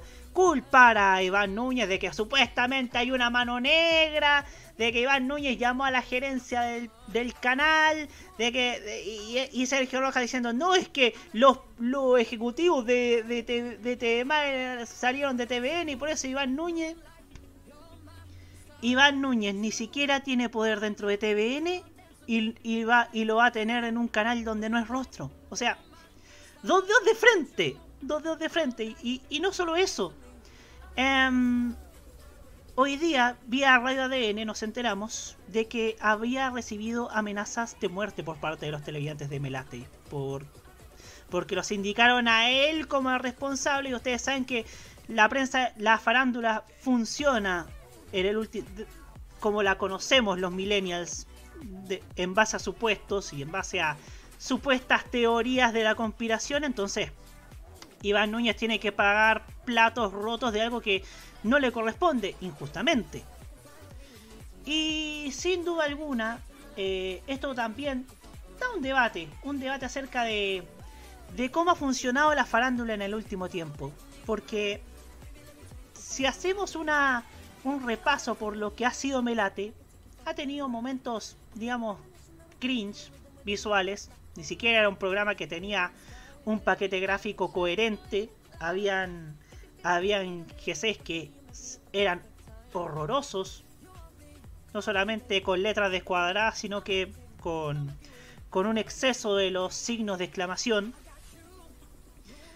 Pero recordar, por ejemplo, cu- cuando culparon a cuando culparon a Natalie Chile de que, que había sido descalificada de, de Masterchef, cosa que era mentira, a jugar por el desarrollo de, del, programa de Canal 13 y, y Natalie Chile llamando indigna al estudio de al programa.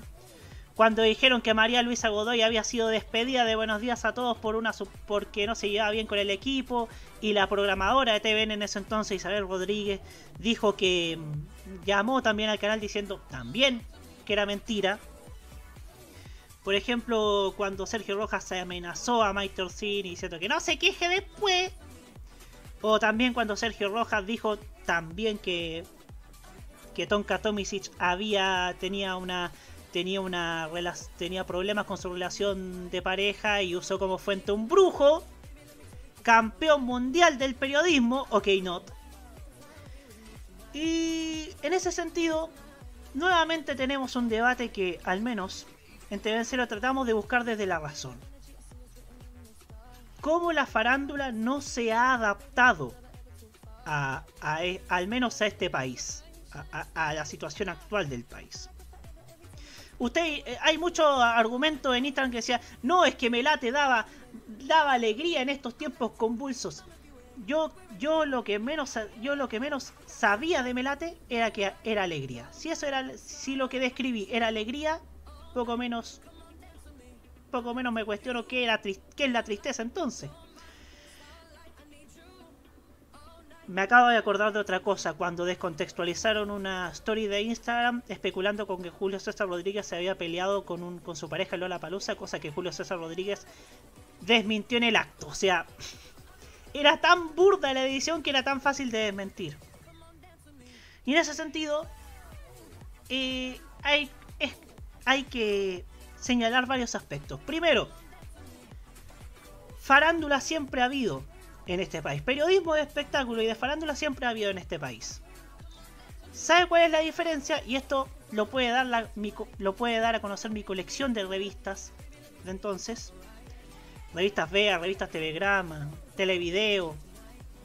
Que el periodismo de espectáculos en qué se enfocaba en los 80 o en los 90 hasta entrados los 2000 eh, a quienes venían a Viña, a quienes iban a los estelares, a por ejemplo cómo, cómo se, cómo se desarrollaban las telenovelas de TVN y el 13, las grúas que siempre faltaban, y si había que criticar, había que criticar, criticar desde la mesura.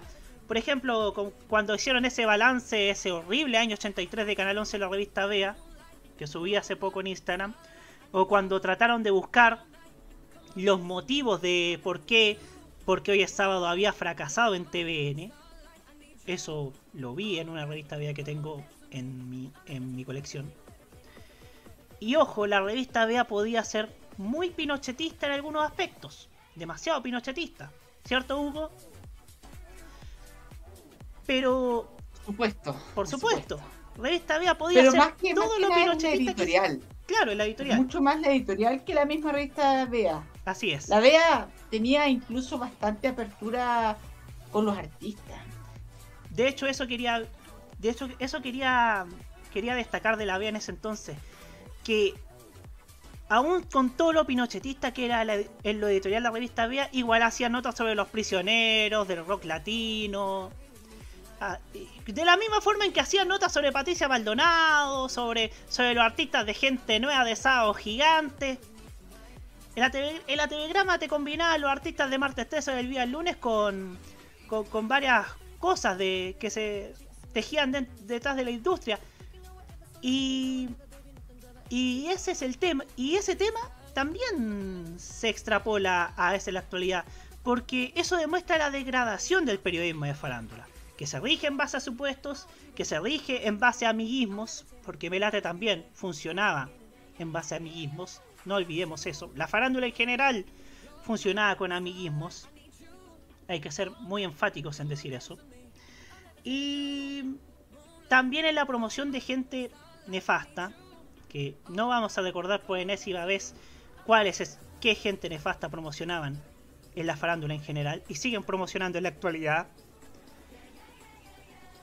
Y es aquí donde entra otro factor preponderante. En los países serios que tanto nos gusta admirar y que, nos, que tanto nos gusta ver con admiración, también hay programas de farándula. Todos los programas de farándula que, uno quiera. Incluso en Estados Unidos que tanto adoramos. En España que el esquema de primer plano lo exportaron de los estelares de espectáculos de, Teleci de prensa rosa de Telecinco. Pero ¿sabe cuál es la diferencia? Primero, que en Estados Unidos, a pesar de que saben mucho de subcelebridades, porque ya también habían subcelebridades, allá se enfocaban en qué? En, en, artistas, en cantantes, en los que iban a los lates, en los que en los que iba, eran coaches de, de, del The Voice de allá, que eh, hace pocos vi una entrevista de un programa de espectáculos a, a la Camila Cabello o a los a, o a los coaches actuales del The Voice, entre ellos Gwen Stefani. Y en España, por ejemplo, vemos que Telecinco, que explotó mucho la prensa rosa, que explotó mucho los realities, también está viviendo su propia crisis. Incluso hoy día se ha llegado a especular de que Paolo Basiles se iba de Mediaset España. Después se desmintió y después se aclaró. Hay un enredo por ahí que, que se puede aclarar dentro de la crisis que vive el modelo de Mediaset España a manos de Antena 13 y a manos de la 1 de Televisión Española. Y acá, ¿sabe cuál es el problema de la farándula? Al menos en Chile y quizás en el resto de los países de la región exceptuando quizás Brasil, que acá se transformó en cualquier cosa. Se transformó en un cheque en blanco para la chabacanería, para el insulto disfrazado de opinión o de responder sin filtro, que es el buenismo que es que muchos portales le aplican a la violencia verbal de ciertos opiniólogos que hay en, en redes sociales.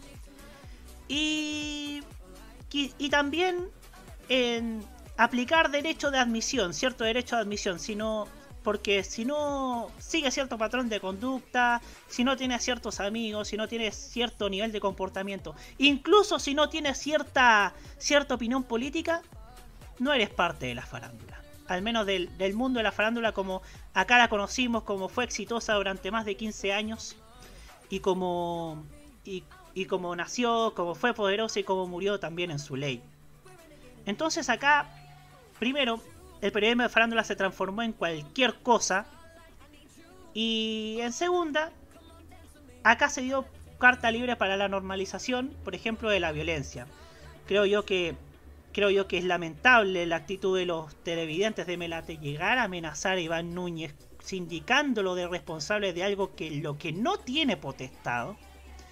Me parece terrible, me parece horrible, me parece poco maduro, uno evita hacer caricaturas respecto a cómo son los televidentes de farándula, pero a veces me ha tocado hablar, me ha tocado ver mucha, mucho disparate desde el, desde el momento en que se, se supo la cancelación de Melate. ¿Qué opinan ustedes, chiquillos, partiendo por Roque Espinosa? A ver, me pregunto qué tan rentable era mantener un programa de este estilo en un canal como lo es TV Yo pienso que nada.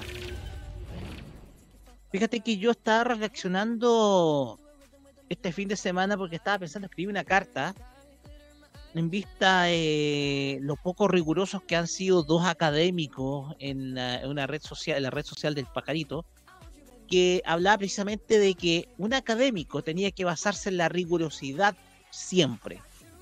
Porque cualquier prueba falsa termina sepultando la carrera de cualquier persona que trabaja en la academia.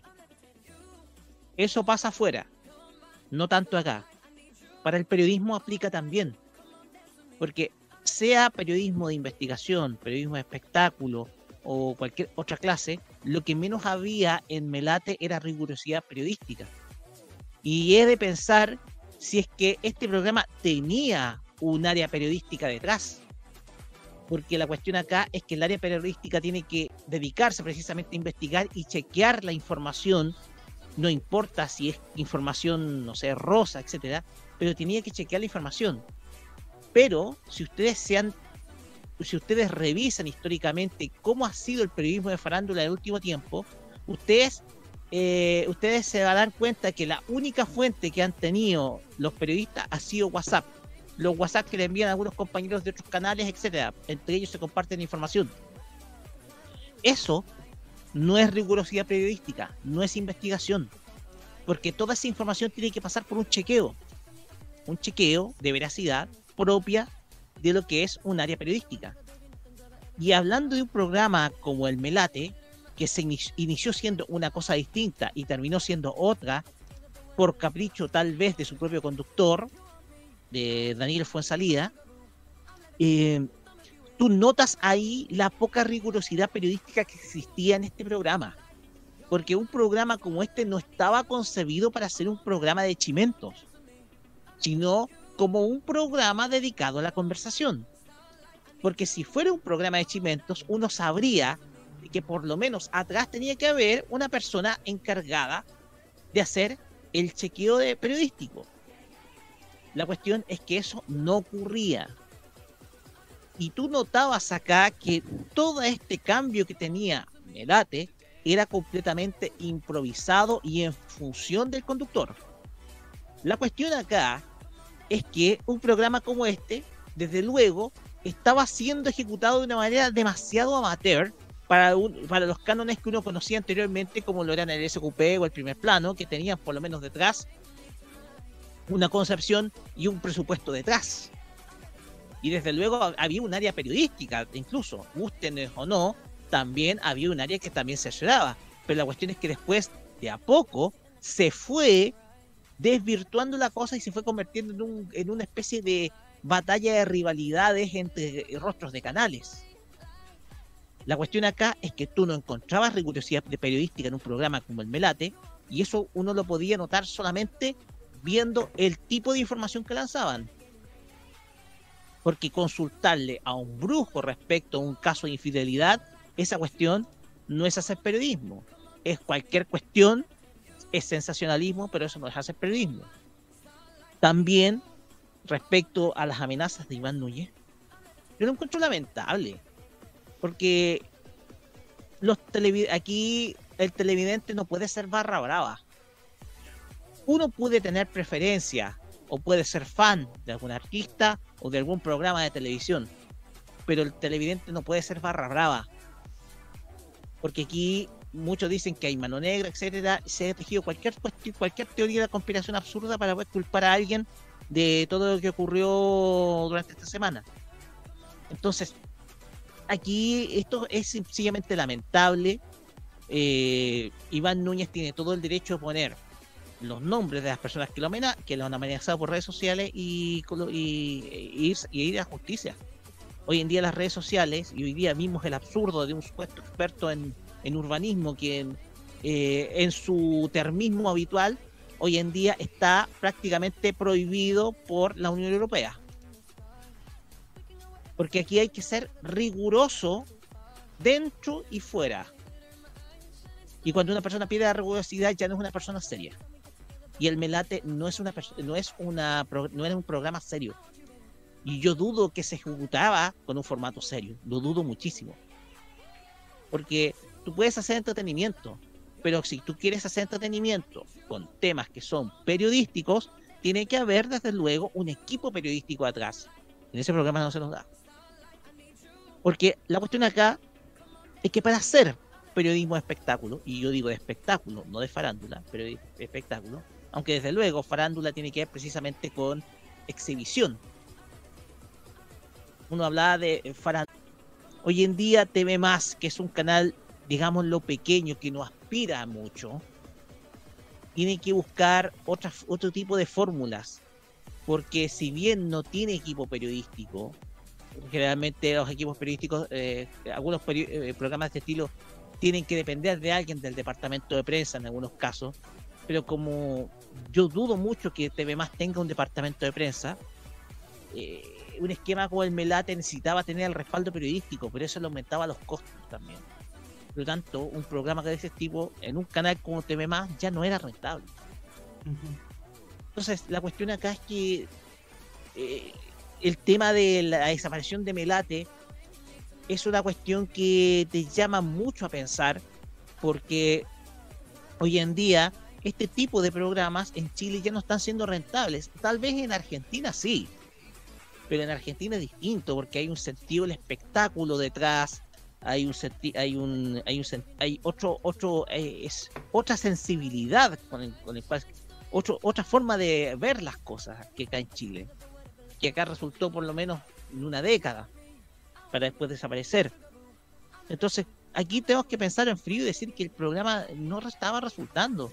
¿Por qué? Porque en primer lugar no tenía equipo periodístico, eh, aunque tú tuvieras alguien, uno o dos periodistas, un periodista o el otro comentando, no sé, pero tú necesitas tener un, equipo periodístico detrás que te permite chequear información y hacer todo lo que y hacer todo lo que corresponde, que la información sea veraz y que pueda salir al aire y que tú estés comunicando una verdad, porque el periodismo no puede basarse en supuesto.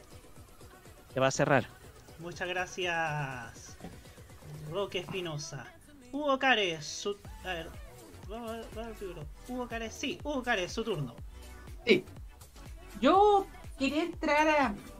este, hay una diferencia entre decir polémica y polemizar. Yo quería polemizar en cierto modo con lo que, con una concepción de Roberto sobre el periodismo espectáculo. Porque el periodismo que hacía la revista Vía, la revista Telegrama, lo que hace TV en serio, es periodismo de espectáculos. Puro y duro. Periodismo de espectáculos. Nada más que eso. Después de- del periodismo de espectáculos deviene el periodismo de farándula. Pero una cosa es la otra. No, no, mm, creo que tratar de comparar periodismo de farándula con periodismo de espectáculos es un poquito exagerado, creo yo. Eh, otra cosa es cómo nosotros podemos calificar al periodismo de farándula. Y si existen buenos ejemplos de periodismo de farándula y buenos o malos ejemplos. O podemos también realizar una condena total al periodismo de farándula o a la farándula en sí, o podemos tomar matices. Yo creo que hay que postular en la segunda posición. Yo creo que por mucho que no nos guste la farándula, personalmente no me gusta saber la vida privada de los famosos. No, me es de mi interés, no, me- no me es de mi- de mi alcance. Pero al ser figuras públicas y al tener eh, consideración pública, estas, estas figuras sí tienen el interés de las personas de saber qué es lo que hacen más allá de lo que transmiten públicamente. Entonces tenemos que entregar cierto, cierta cuota de espacio para que exista este, este periodismo, porque tiene ciertas cuotas de interés público. Otra cosa es cómo se hace la farándula. Y ahí nosotros podemos establecer diversos criterios de rigurosidad al momento de informar. Porque al fin y al cabo, por mucho, por muy, por muy banal que es el tema de la farándula, es un tema periodístico. Y todo periodismo tiene que, eh, tiene que regirse por grandes y por serios parámetros éticos en el momento de realizar y de emitir un mensaje. La misma rigurosidad que nosotros le pedimos a los grandes medios de comunicación al momento de informar, se lo pedimos también a los medios de farándula. Porque son medios periodísticos. Y yo creo que ese es el chantaje que ocurre con ciertos tipos de programas como el, el Melate. Porque para tratar de evitar ser un programa periodístico, trataban de ser un programa de chismes. Y el programa de un programa de chismes no debería ser un pro- no es un, perio- un programa periodístico. No es un programa que deviene en periodismo, es un programa de simplemente teorías, simplemente divagaciones, que no tienen hechos comprobables periodísticamente. Eso era ese programa, un programa de chisme. Y yo creo que la televisión no debería darle espacio a los programas de chismes, porque no solamente existe la chisme, la- los chismes, los chismes de farándula, sino también los chismes políticos, Y ahora en este país estamos inundados de chismes políticos todos los días. Todos los días estamos inundados de chismes políticos. Y no por eso hay programas de televisión que hablen de chismes políticos. Porque pucha, sí que estaríamos alterando la democracia si, si- si existieran los chismes que se habla en estos momentos en este país, a través de las redes sociales, a través de los canales de, de WhatsApp. Eso es lo que no tiene que tener, haber cabida. La mera chismería, la- el mero hecho de comentar un chimento sin ninguna base comprobable. Ah, es que me dijeron esto. Ah, mira, me dijeron esto por aquí, que el amigo de mi amigo me contó que este tipo se comió a la tal tipa. Ah, ya, perfecto. La farándula tiene que tener el mismo criterio ético que el periodismo política, el mismo criterio ético que el periodismo actualidad, el mismo criterio ético del periodismo de deportes. ¿Por qué es periodismo? Ahora, uno puede ser periodista o no periodista para realizar periodismo, pero hay que hacerlo bajo ciertos criterios. Y el Melate no lo hacía. Era simplemente comentar chisme. Comentar chisme a cada día. Y a quien le duele, le duele. Y si quería inventar noticias, se inventa noticias. Sí, las fake news. Así que eso, más que nada eso. Eh, tratar, hay que tratar de distinguir bien, diferenciar bien los formatos y también ser un poquito cuidadosos con esto, que tenemos que tolerar la farándula, porque a la gente le gusta. Otra cosa es cómo se hace farándula en este país. Y sabe que, Roberto, hay un ejemplo muy claro de cómo se puede hacer bien periodismo farándula. Con Ricardo Soto. Ajá. Don Ricardo Soto, no podemos, nadie puede criticar los criterios periodísticos que hacía Ricardo Soto, porque era un periodista de primera calidad de nuestro país. Y con el devenir del tiempo fue un columnista, fue un, un opinólogo de farándula, pero nunca se quiso meter en problemas con nadie. ¿Y por qué nadie quería enfrentar, nadie tuvo polémicas con él? Porque Ricardo, hacía- Ricardo Soto hacía bien su pega.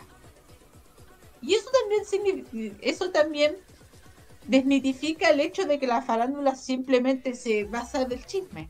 Y se hace a través de un comentario serio, estudiado, riguroso, como cualquier, eh, cualquier rango o cualquier, eh, cualquier tópico social y político y económico que trate el periodismo.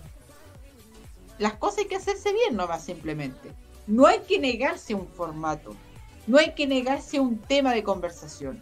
Lo que se tiene que pedir es que se hagan las cosas bien, que se, que se estudie, que existan fuentes, que existan pruebas para que esas cosas se puedan que, para que puedan tener admisibilidad dentro de un medio de comunicación serio como es la televisión porque la televisión y el, el resto de los medios de comunicación pero sobre todo la, la televisión tiene que tener niveles de criterio y estándar éticos y estándar de pruebas que tienen que ser lo más fuertes posibles y necesarios y mínimos para que una información se divulgue. Y pucha que esta semana hemos pasado problemas con eso. Pucha que hemos pasado con eso, porque ciertas declaraciones de ciertos personajes que al final no lo eran, lo publicaron incluso los grandes medios de comunicación. Así que el mismo criterio que le pedimos a la tercera, cuando hubo la pu- le- cuando se, transmi- se, se, se publicó esta noticia falsa de la ministra Vallejo, también le pedimos el mismo criterio ético al Melate. Y bueno, y el Melate se acabó porque era un programa de Chile. Qué mal, qué mal, porque era un programa que tenía, era promisorio, un espacio de conversación, algo que se necesita harto en la tele chilena, harto. Y eso también, para terminar, tiene que ser una forma como para que la gente entienda. Nosotros no queremos eliminar la farándula. No. Entendemos las necesidades de la gente. ¿Y sabe qué? La farándula mueve bastante. No lo tenemos que andar tapando por decreto, porque no crean eso, no crean eso que queremos decretar, queremos casi con una ley que se prohíba la farándula. Eso siempre tiene efectos negativos. Y yo creo que es mejor canalizar buenos segmentos de farándula, como los que existían en Buenos Días a todos en los 2000. Un segmento de farándula que se hablaba de las noticias de, los, de las artistas, de los famosos, pero con, con ciertos criterios, con cierto, con cierto estándar y, y que al fin y al cabo la gente lo esperaba porque era un espacio interesante y no se generaban las polémicas que sí se dan en otros canales, en otros espacios.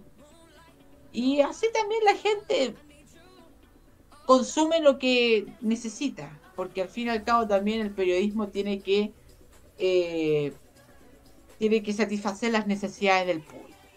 Así que eso, más que nada, esperar que, que si se quiere hacer farándula, que se haga de manera seria.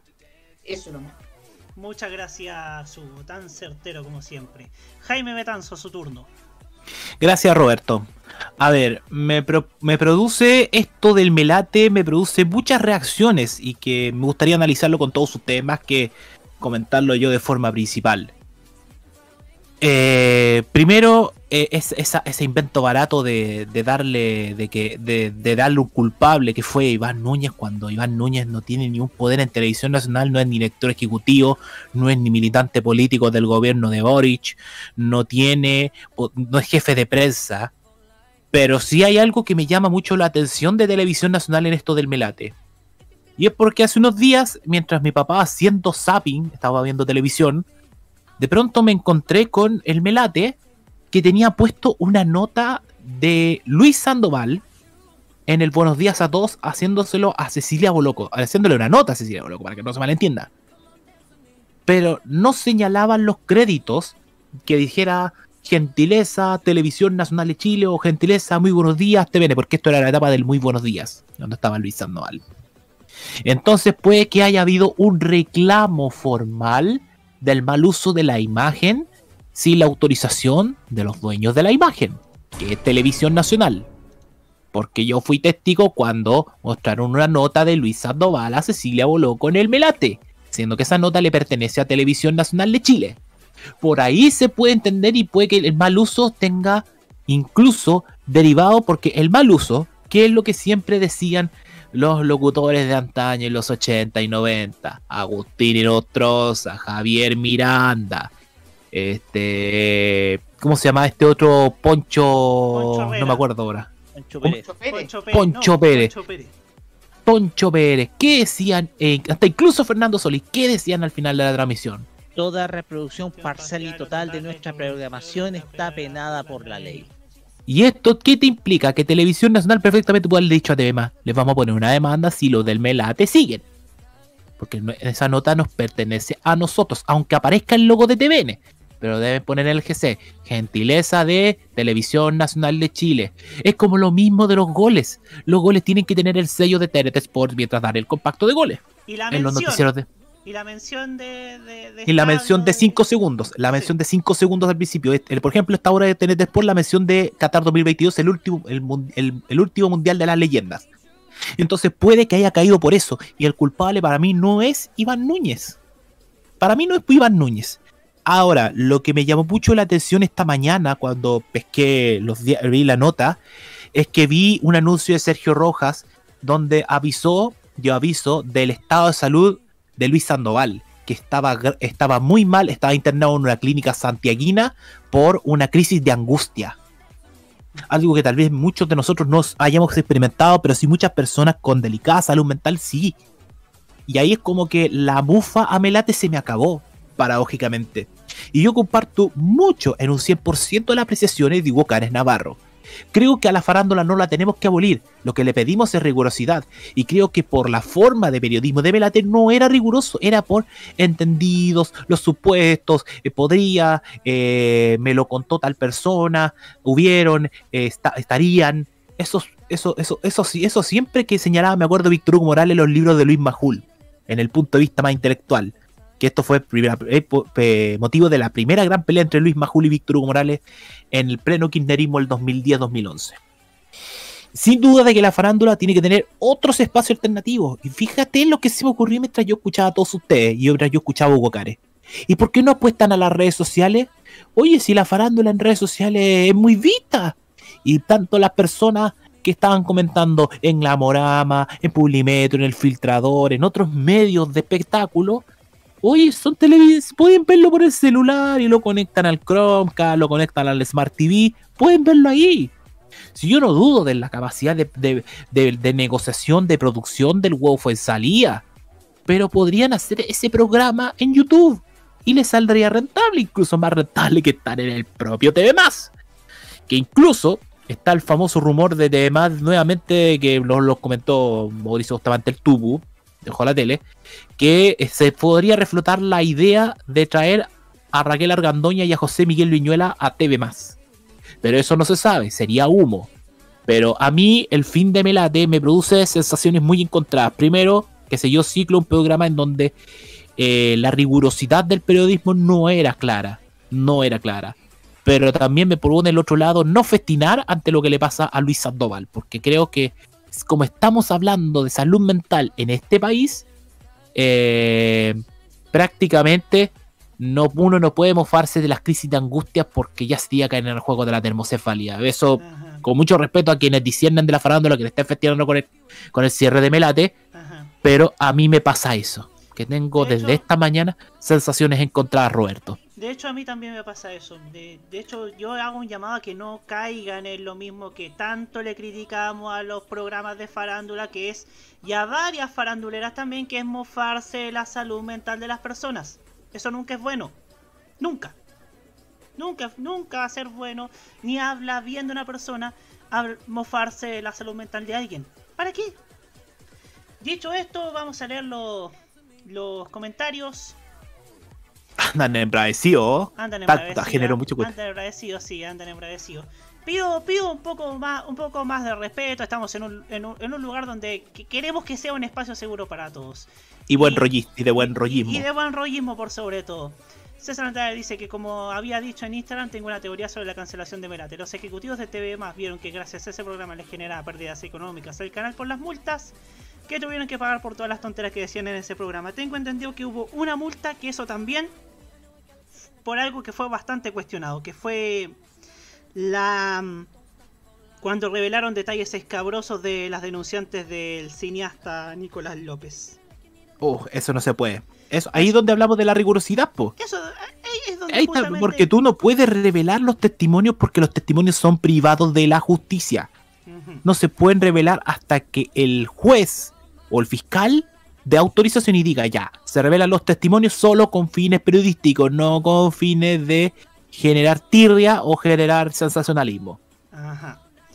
También Eduardo tipo Pinto Trejo dice, ese tipo de programas de farándula como Merate son estrellas, algunos canales insisten en hacer el tipo de entretenimiento del viejo Chile que afortunadamente no todo televidente le prestará atención. Y se sigue apostando a esa TV hace 20 años que el público los aleja de su propia realidad social y no como hoy que tenemos una sociedad politizada. Bort nos dice, igual era un programa que acompañaba a un público más mayor y siempre es bueno un poco de entretención entre tantas noticias densa y farándula política. Lo bueno, porque siempre hay algo bueno, es que la farándula cruda y siniestra de años atrás ya no existe y en esos programas se lo, recordaban o contaban anécdotas. En mi reflexión final voy a hablar acerca de, de cómo, ha evolucionado la entretención. ¿eh? Eh, BTP precisamente nos dice, pero también el CNTV le tiró varias multas a temas por notas que fueron emitidas en Melate. Por ejemplo, un reportaje contra aquel cineasta depravado donde no se respetó la privacidad de las denuncias de aquel depravado cineasta. Cineasta. Y dice, Eduardo Pinto Trejo también. Ahora entiendo ese mensaje por lo del Melate que reproducía sin autorización imágenes de otros canales sin poner su cortesía o gentileza tal como lo señala la normativa. Mira, pescó al tiro a la gente. Pescaron. Sí, pescar a la gente. Por supuesto. Y eso muchachos, eh, siempre, siempre lo voy a lamentar por esas, por esas personas que estaban detrás de cámaras que quedaron cesantes. Siempre lo voy a lamentar por eso. Pero yo, si bien ya no quiero abolir la farándula como hace 10 años, que era lo más termo que había contra la farándula, sí le pido a la gente que hace farándula, a la gente que es farándula, a la gente que compone farándula, que sean más rigurosos y que por y que evolucione y que además puedan puedan ser mucho más maduros. Porque claro, a mí no me gustaría, por ejemplo, por ejemplo, que se normalizara la violencia, porque si hay algo que le critico a la, a la farándula es que se normaliza la violencia. Se normaliza el ataque al otro, se normaliza burlarse la salud mental, cosa que nosotros no queremos hacer, cosa que al menos no queremos ser destructivos, eran bastante destructivos los faranduleros en algún tiempo, lo seguían siendo, lo siguen siendo. Y como bien dijo Hugo Cares, y coincido plenamente al 100%, nosotros no queremos abolir a la farándula. Queremos que sea más inclusiva, que evolucione, que tome en cuenta que vivimos en un país distinto al que fuimos cuando ellos eran exitosos y que si bien se perfeccionen y que cuando cometan errores tengan al menos la esencia de pedir disculpas o de ofrecer disculpas. ¿Por qué por un tema de salud mental? ¿O acaso lo que pasó en 2007 a Britney Spears no es suficiente? Yo, yo siempre digo lo, lo- de Britney porque eso fue un claro ejemplo de cómo la prensa de, farándula de Estados Unidos se ensañó con Britney a más no poder, eh, explotó y tuvieron que pasar 10, 15 años, 13 años tal vez, 15, para que todos esos programas le pidieran disculpas, le ofrecieran disculpas. Entonces, y casos similares a Britney de, de malos comportamientos exhortados por un mal periodismo de farándula han habido en este país. Es cosa de recordar a Vale Roth, que felizmente pudo madurar. Y en ese sentido, le pido eso al periodismo de farándula. El mismo, la misma rigurosidad que le pido, por ejemplo, que le pedimos a la tercera, al Mercurio, tanto el de Santiago como el de regiones, principalmente el de Valparaíso. Y A la bio bio. a la Bio Bio también le pido esa rigurosidad, que no sean tan sediciosos y que se apeguen a los hechos y que si hay que criticar al gobierno, que sea no en un tono violento, sino en un tono más unificador. No en el tono sedicioso que hoy día lo hace el Y, señor de y los con fundamento, que es lo principal, yo creo, de todo, Roberto, con fundamento político y, y ahí bajo qué concepto político se dice por qué esta normativa no, Claro. en vez de ceder, ceder a la fake news. Claro, efectivamente. ojo, eso no significa de que uno le esté poniendo una, una mordaza para no ser opositor. Claro, Muy claro. Pero no queremos, porque tampoco queremos, tampoco queremos ser Venezuela en ese sentido, po. No, es- o peor, Rusia. Tampoco es la, tampoco es la idea eso. ¿eh? Qué bueno que lo puntualizó señor Hugo Cares. Esa misma rigurosidad que le pedimos a todos los medios, se la pedimos a los programas de farándula. No les pedimos que desaparezcan, porque eso sería imposible. Farándula siempre va a haber. Simplemente les pedimos que sean mucho más rigurosos y que sean mucho más empáticos. Nada más ni nada menos. Vamos a la música, nos vamos con Anita junto a Missy Elliott y esto que se llama Lobby. ¿Qué can... Oye, pero qué nombre. Qué más- nombre, canción. Qué nombre, qué nombre, Lobby, ya. Escucha Enrique Correa. Escucha, Pancho Rego. Pancho Reo, sí. Vamos a la música y después cerramos la cajita con las, refle- las reflexiones finales del día de hoy. Ya volvemos.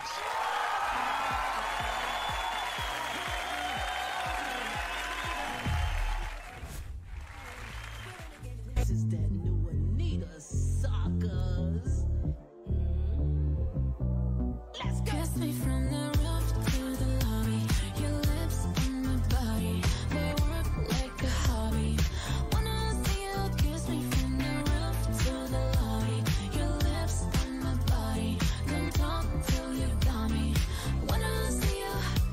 been trying to wait, wait.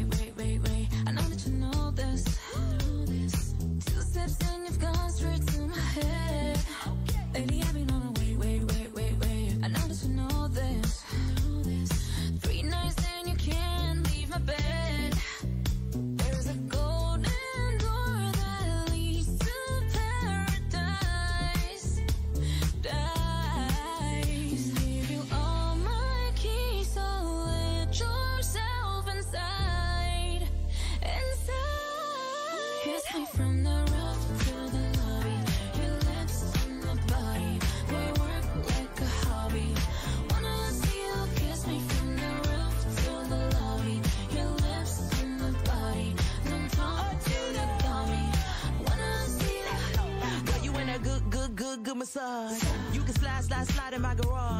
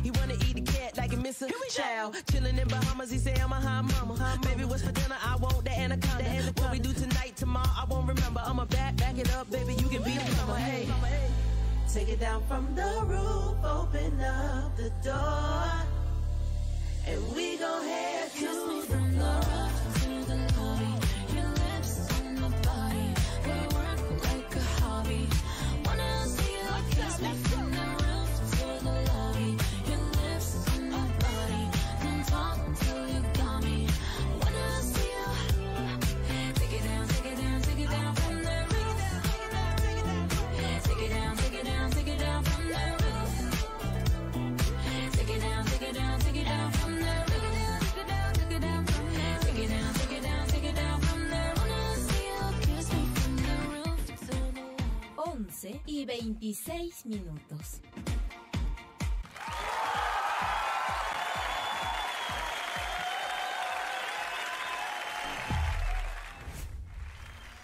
Ve 23 horas con 26 minutos, como dijo nuestra robot. Ya estamos ya cerrando la cajita por hoy en modo radio.cl. Les agradecemos como siempre nuestra- la sintonía que cada día crece más y más y mucho, mucho más. Así que les, así que nos despedimos como siempre a nuestro estilo, reflexionando con las reflexiones finales de nuestro panel, partiendo por hoy día por nuestro invitado, Ja- o, o ya que ya es de la casa prácticamente, Jaime Betanzo. Déjame nomás con mi pito si yo no estoy tanto todos los programas. Sí. Eh, que es el panelista inestable. Aparece solamente cuando la noticia sí lo llama. Ya, bueno, dejémoslo ahí. A ver, eh, todo lo que hemos comentado en este programa ha sido muy bueno. Lo del Festival de Viña creo que da, no sé si para ilusionarse, pero sí para edad alta para las expectativas para lo que tiene, porque yo me quedé con una frase que dimos hace mucho tiempo. A veces los festivales con tan poco presupuesto, con tan poco gasto, hacen mucho ruido, como pasó con el Festival del 83, cuando hizo mucho ruido gracias a Víctor Manuel, a Ana Belén, a los Jaivas, a Salo Reyes y a, la Miami San Machine con Gloria Estefan. Que quiero pensar de que Viña 2023 va a ser muy, ruido, muy ruidoso y que puede ser positivo para las pretensiones de Canal 13 y, y el, y Televisión Nacional por si quieren volver a tener la licitación del Festival de Viña del Mar a partir del 2025.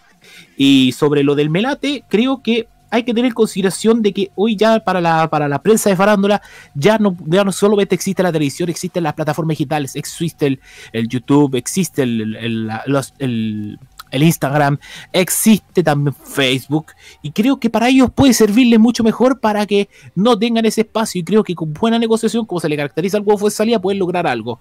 Pero obviamente la televisión ya no está para eso, la televisión ya está para otro tipo de entretención que puede gustarle a la gente. Y lo noto, por ejemplo, hoy día tanto que se habla del inicio positivo de tu día, porque me dicen que, que el tu día hoy día comenzó de una forma más entretenida, más, más alivianada, con, em, eh, comparado con el tema político eh, que se ha dado de estos días de la mano de Mirtla Chinder y Ángeles Araya. Y esperemos que sea así y que ese cambio de tuerca, como se está dando hasta con el Buenos Días a Todos y con el programa de Margot Cal, de Yamila Reina y eh, del programa de la tarde, se pueda dar en, en la televisión que todos queremos. Porque creo que con ese cambio de tuerca ayudamos también a la ciudadanía y al público a tener un mejor estatus de ánimo. Eso es nomás lo que quiero opinar respecto a ello y te doy las gracias Roberto por la oportunidad de permitir comentar todo esto y nuevamente ha sido un gusto compartir la cajita. Muchas gracias, Jaime Betanzo. Hugo Cares, su turno. Yo sé que hay muchas personas que en este momento no tienen una posición muy favorable a este gobierno. Eso, evidentemente, eso no se le puede eh, imponer a una persona que tenga su justa apreciación a una crítica del gobierno. Pero a mí me, me causa mucha molestia eh, cómo se está expandiendo en las redes sociales, sobre todo en Twitter, perfiles de medios, de supuestos medios de comunicación que lo único que hacen es ofender al gobierno, es ofender a las actuales autoridades, muchas veces tergiversando información, muchas veces utilizando fake news directamente para lograr likes, para lograr figuración pública e incluso ser compartido por personas que no son solamente de personas de derecha, sino incluso por destacadas personas del mundo de centro. Yo sé que eh, mucha gente quiere ver una primicia informativa, quiere ver eh, que al gobierno le ve mal, yo no, pero hay que ser un poquito más riguroso por parte del lector, de usted, del que está escuchando, de las personas que usan las redes sociales, tienen que ser un poquito más rigurosas qué medios están consumiendo. Es algo muy importante y que no se confunda con ciertos medios que parece que son medios serios, como es el medio El Nacional Chile, y lo digo de manera abierta y tajante, que no es un medio de comunicación, sino es un portal que viene tras, tras, tras, tras perfil a perfil. Incluso se pasó en algún momento como el perfil de, perfil de Tomás Mochati. Tomás Mochati nunca ha tenido Twitter. Y para simplemente difu- difundir noticias falsas. Espero que la gente tenga un poquito más de rigurosidad al momento de informarse y que no se lleve simplemente por la ola de que le está cayendo mal al gobierno.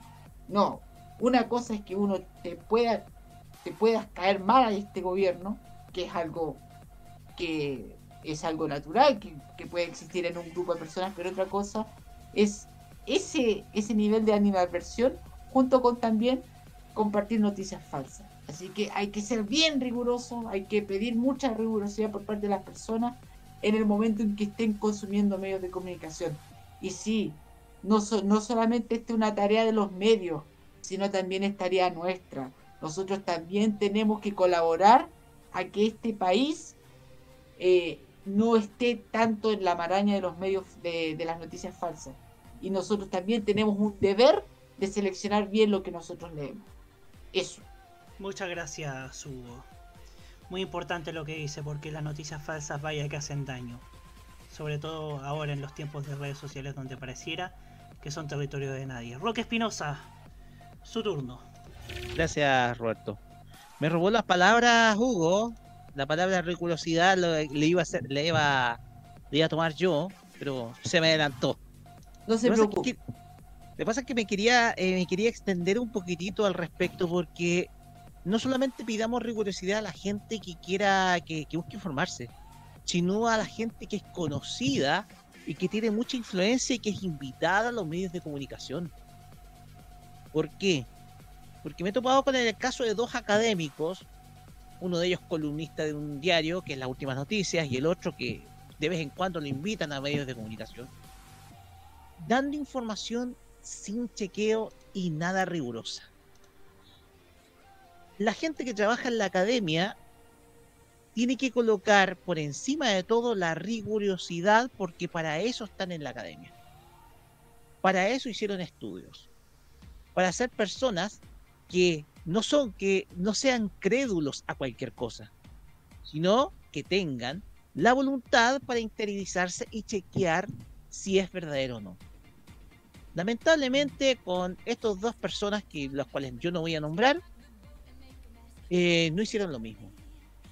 La cuestión es que, lamentablemente, y como yo soy académico, aunque lamentablemente soy académico pobre, no soy como los como es- otros, estos otros dos citados, eh, la cuestión acá, el mensaje es a la rigurosidad de lo que se está emitiendo. Yo por eso en mi Twitter me dedico más que difundir información a comentar información. Yo me dedico a comentar información, hago hilos comentando y no es por, y, y- y esporádicamente, no frecuentemente. Y hay gente que rebasa los límites. Y hoy día, un caballero conocido, arquitecto y urbanista, rebasó todos los límites. Tanto que merecidamente se ganó una investigación y un baneo de parte del gobierno de Francia y tal vez de toda la Unión Europea. Porque a eso es lo que llega, es lo que lleva el termismo. Eso es lo que lleva a ser un termocéfalo. Por decir cosas en caliente y por decir cualquier tontera en una red social como Twitter, te buscas el hecho de que ahora la Unión Europea te va a investigar. Cuando tengan que hablar de esas cosas, tienen que ser cuidadosos.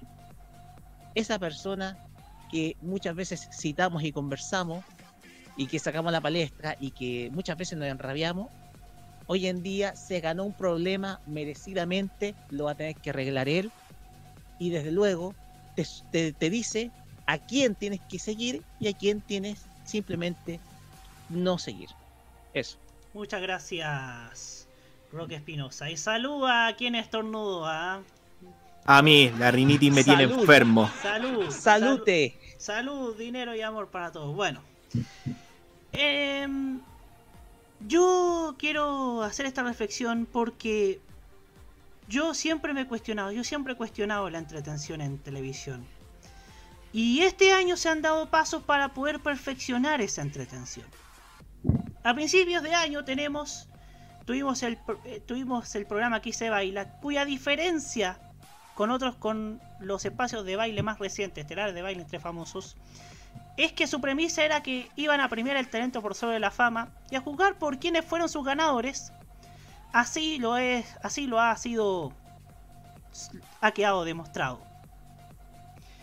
Lo ha hecho Chilevisión ahora con Yo Soy, que ha tenido momentos buenos, momentos altos, así como sus momentos cringe. Mega ni tanto con el retador, porque de nada sirve hacer un programa de talento si vas a traer lo que votó la ola del showmatch. Me refiero al señor Polino. TVN también va a apostar por los premios Musa en los próximos meses. Está haciendo buenas noches a todos, está haciendo Hoy se habla. Todos programas que buscan otro enfoque, que buscan otro contenido y que esperamos por el bien de la industria que le vaya bien. ¿Y sabe por qué hago mención a ellos? Porque fíjese que en los premios Produ, varios de estos programas y varias ficciones chilenas, también hay que destacar eso, tuvieron más de 60 nominaciones a estos premios. Los premios Produ son, son de, esta, de este medio especializado en industria televisiva, que es de entendidos de industria televisiva, y que, y que dieron su reconocimiento en base a estas nominaciones a esta clase de programas. Esta es una apertura al mundo que no tuvimos quizás durante 15 años. Y esto también es un estímulo para que la televisión chilena siga haciendo, perfeccionando entretenimiento y haga contenido mucho más acogedor. Porque nuestra mente así lo necesita. Y es a eso a lo que nosotros apostamos. Que haya una entretención mucho más buen rollista, que no se vaya por el ataque ni por la violencia. Porque si, si se pasa, si pasa eso, ¿qué es lo que va a pasar? Va a haber, va a haber un país masivamente termocéfalo. Entonces, qué bueno que hayan tenido esa, esas nominaciones a los premios Pro. Se celebran esas nominaciones, se destacan esas nominaciones. Es un estímulo para que la televisión chilena siga haciendo esta clase de contenidos y pueda perfeccionarse. Porque tal vez no estén los tiempos para estelares fastuosos como Martes 13 o Viva el Lunes. Hay que ser realistas. Estamos en una recesión económica y Chile y la, industria televisiva ya pasó por una recesión. Ya pasó por varias recesiones. En el año 82, por ejemplo. En el 2002 también. Pero la ventaja es que con poco presupuesto se han hecho maravillas que han, sido destacadas por Produ. Y, quizás con el poco presupuesto que, que tenga el Festival de Viña el próximo año, y quizás el Festival del Muay el próximo año, se van a hacer maravillas. La historia de la televisión también ha dicho que con poco presupuesto se han hecho programas memorables. Y bien lo puede decir Roberto Nicolini con su pipiripao, que fue la caja durante años de UCB Televisión. Entonces, poco presupuesto no significa mala televisión. Poco presupuesto significa de un desafío que la televisión chilena felizmente está consiguiendo gracias a las nominaciones a los premios Produ, que esperamos que varios de ellos ganen y que esperamos también sean un estímulo para que puedan seguir apostando por esta clase de contenidos. Nos vemos la próxima semana en un nuevo capítulo de La Cajita aquí en modoradio.cl. Muy buenas noches. Buenas noches, hasta el viernes. Muy buenas noches.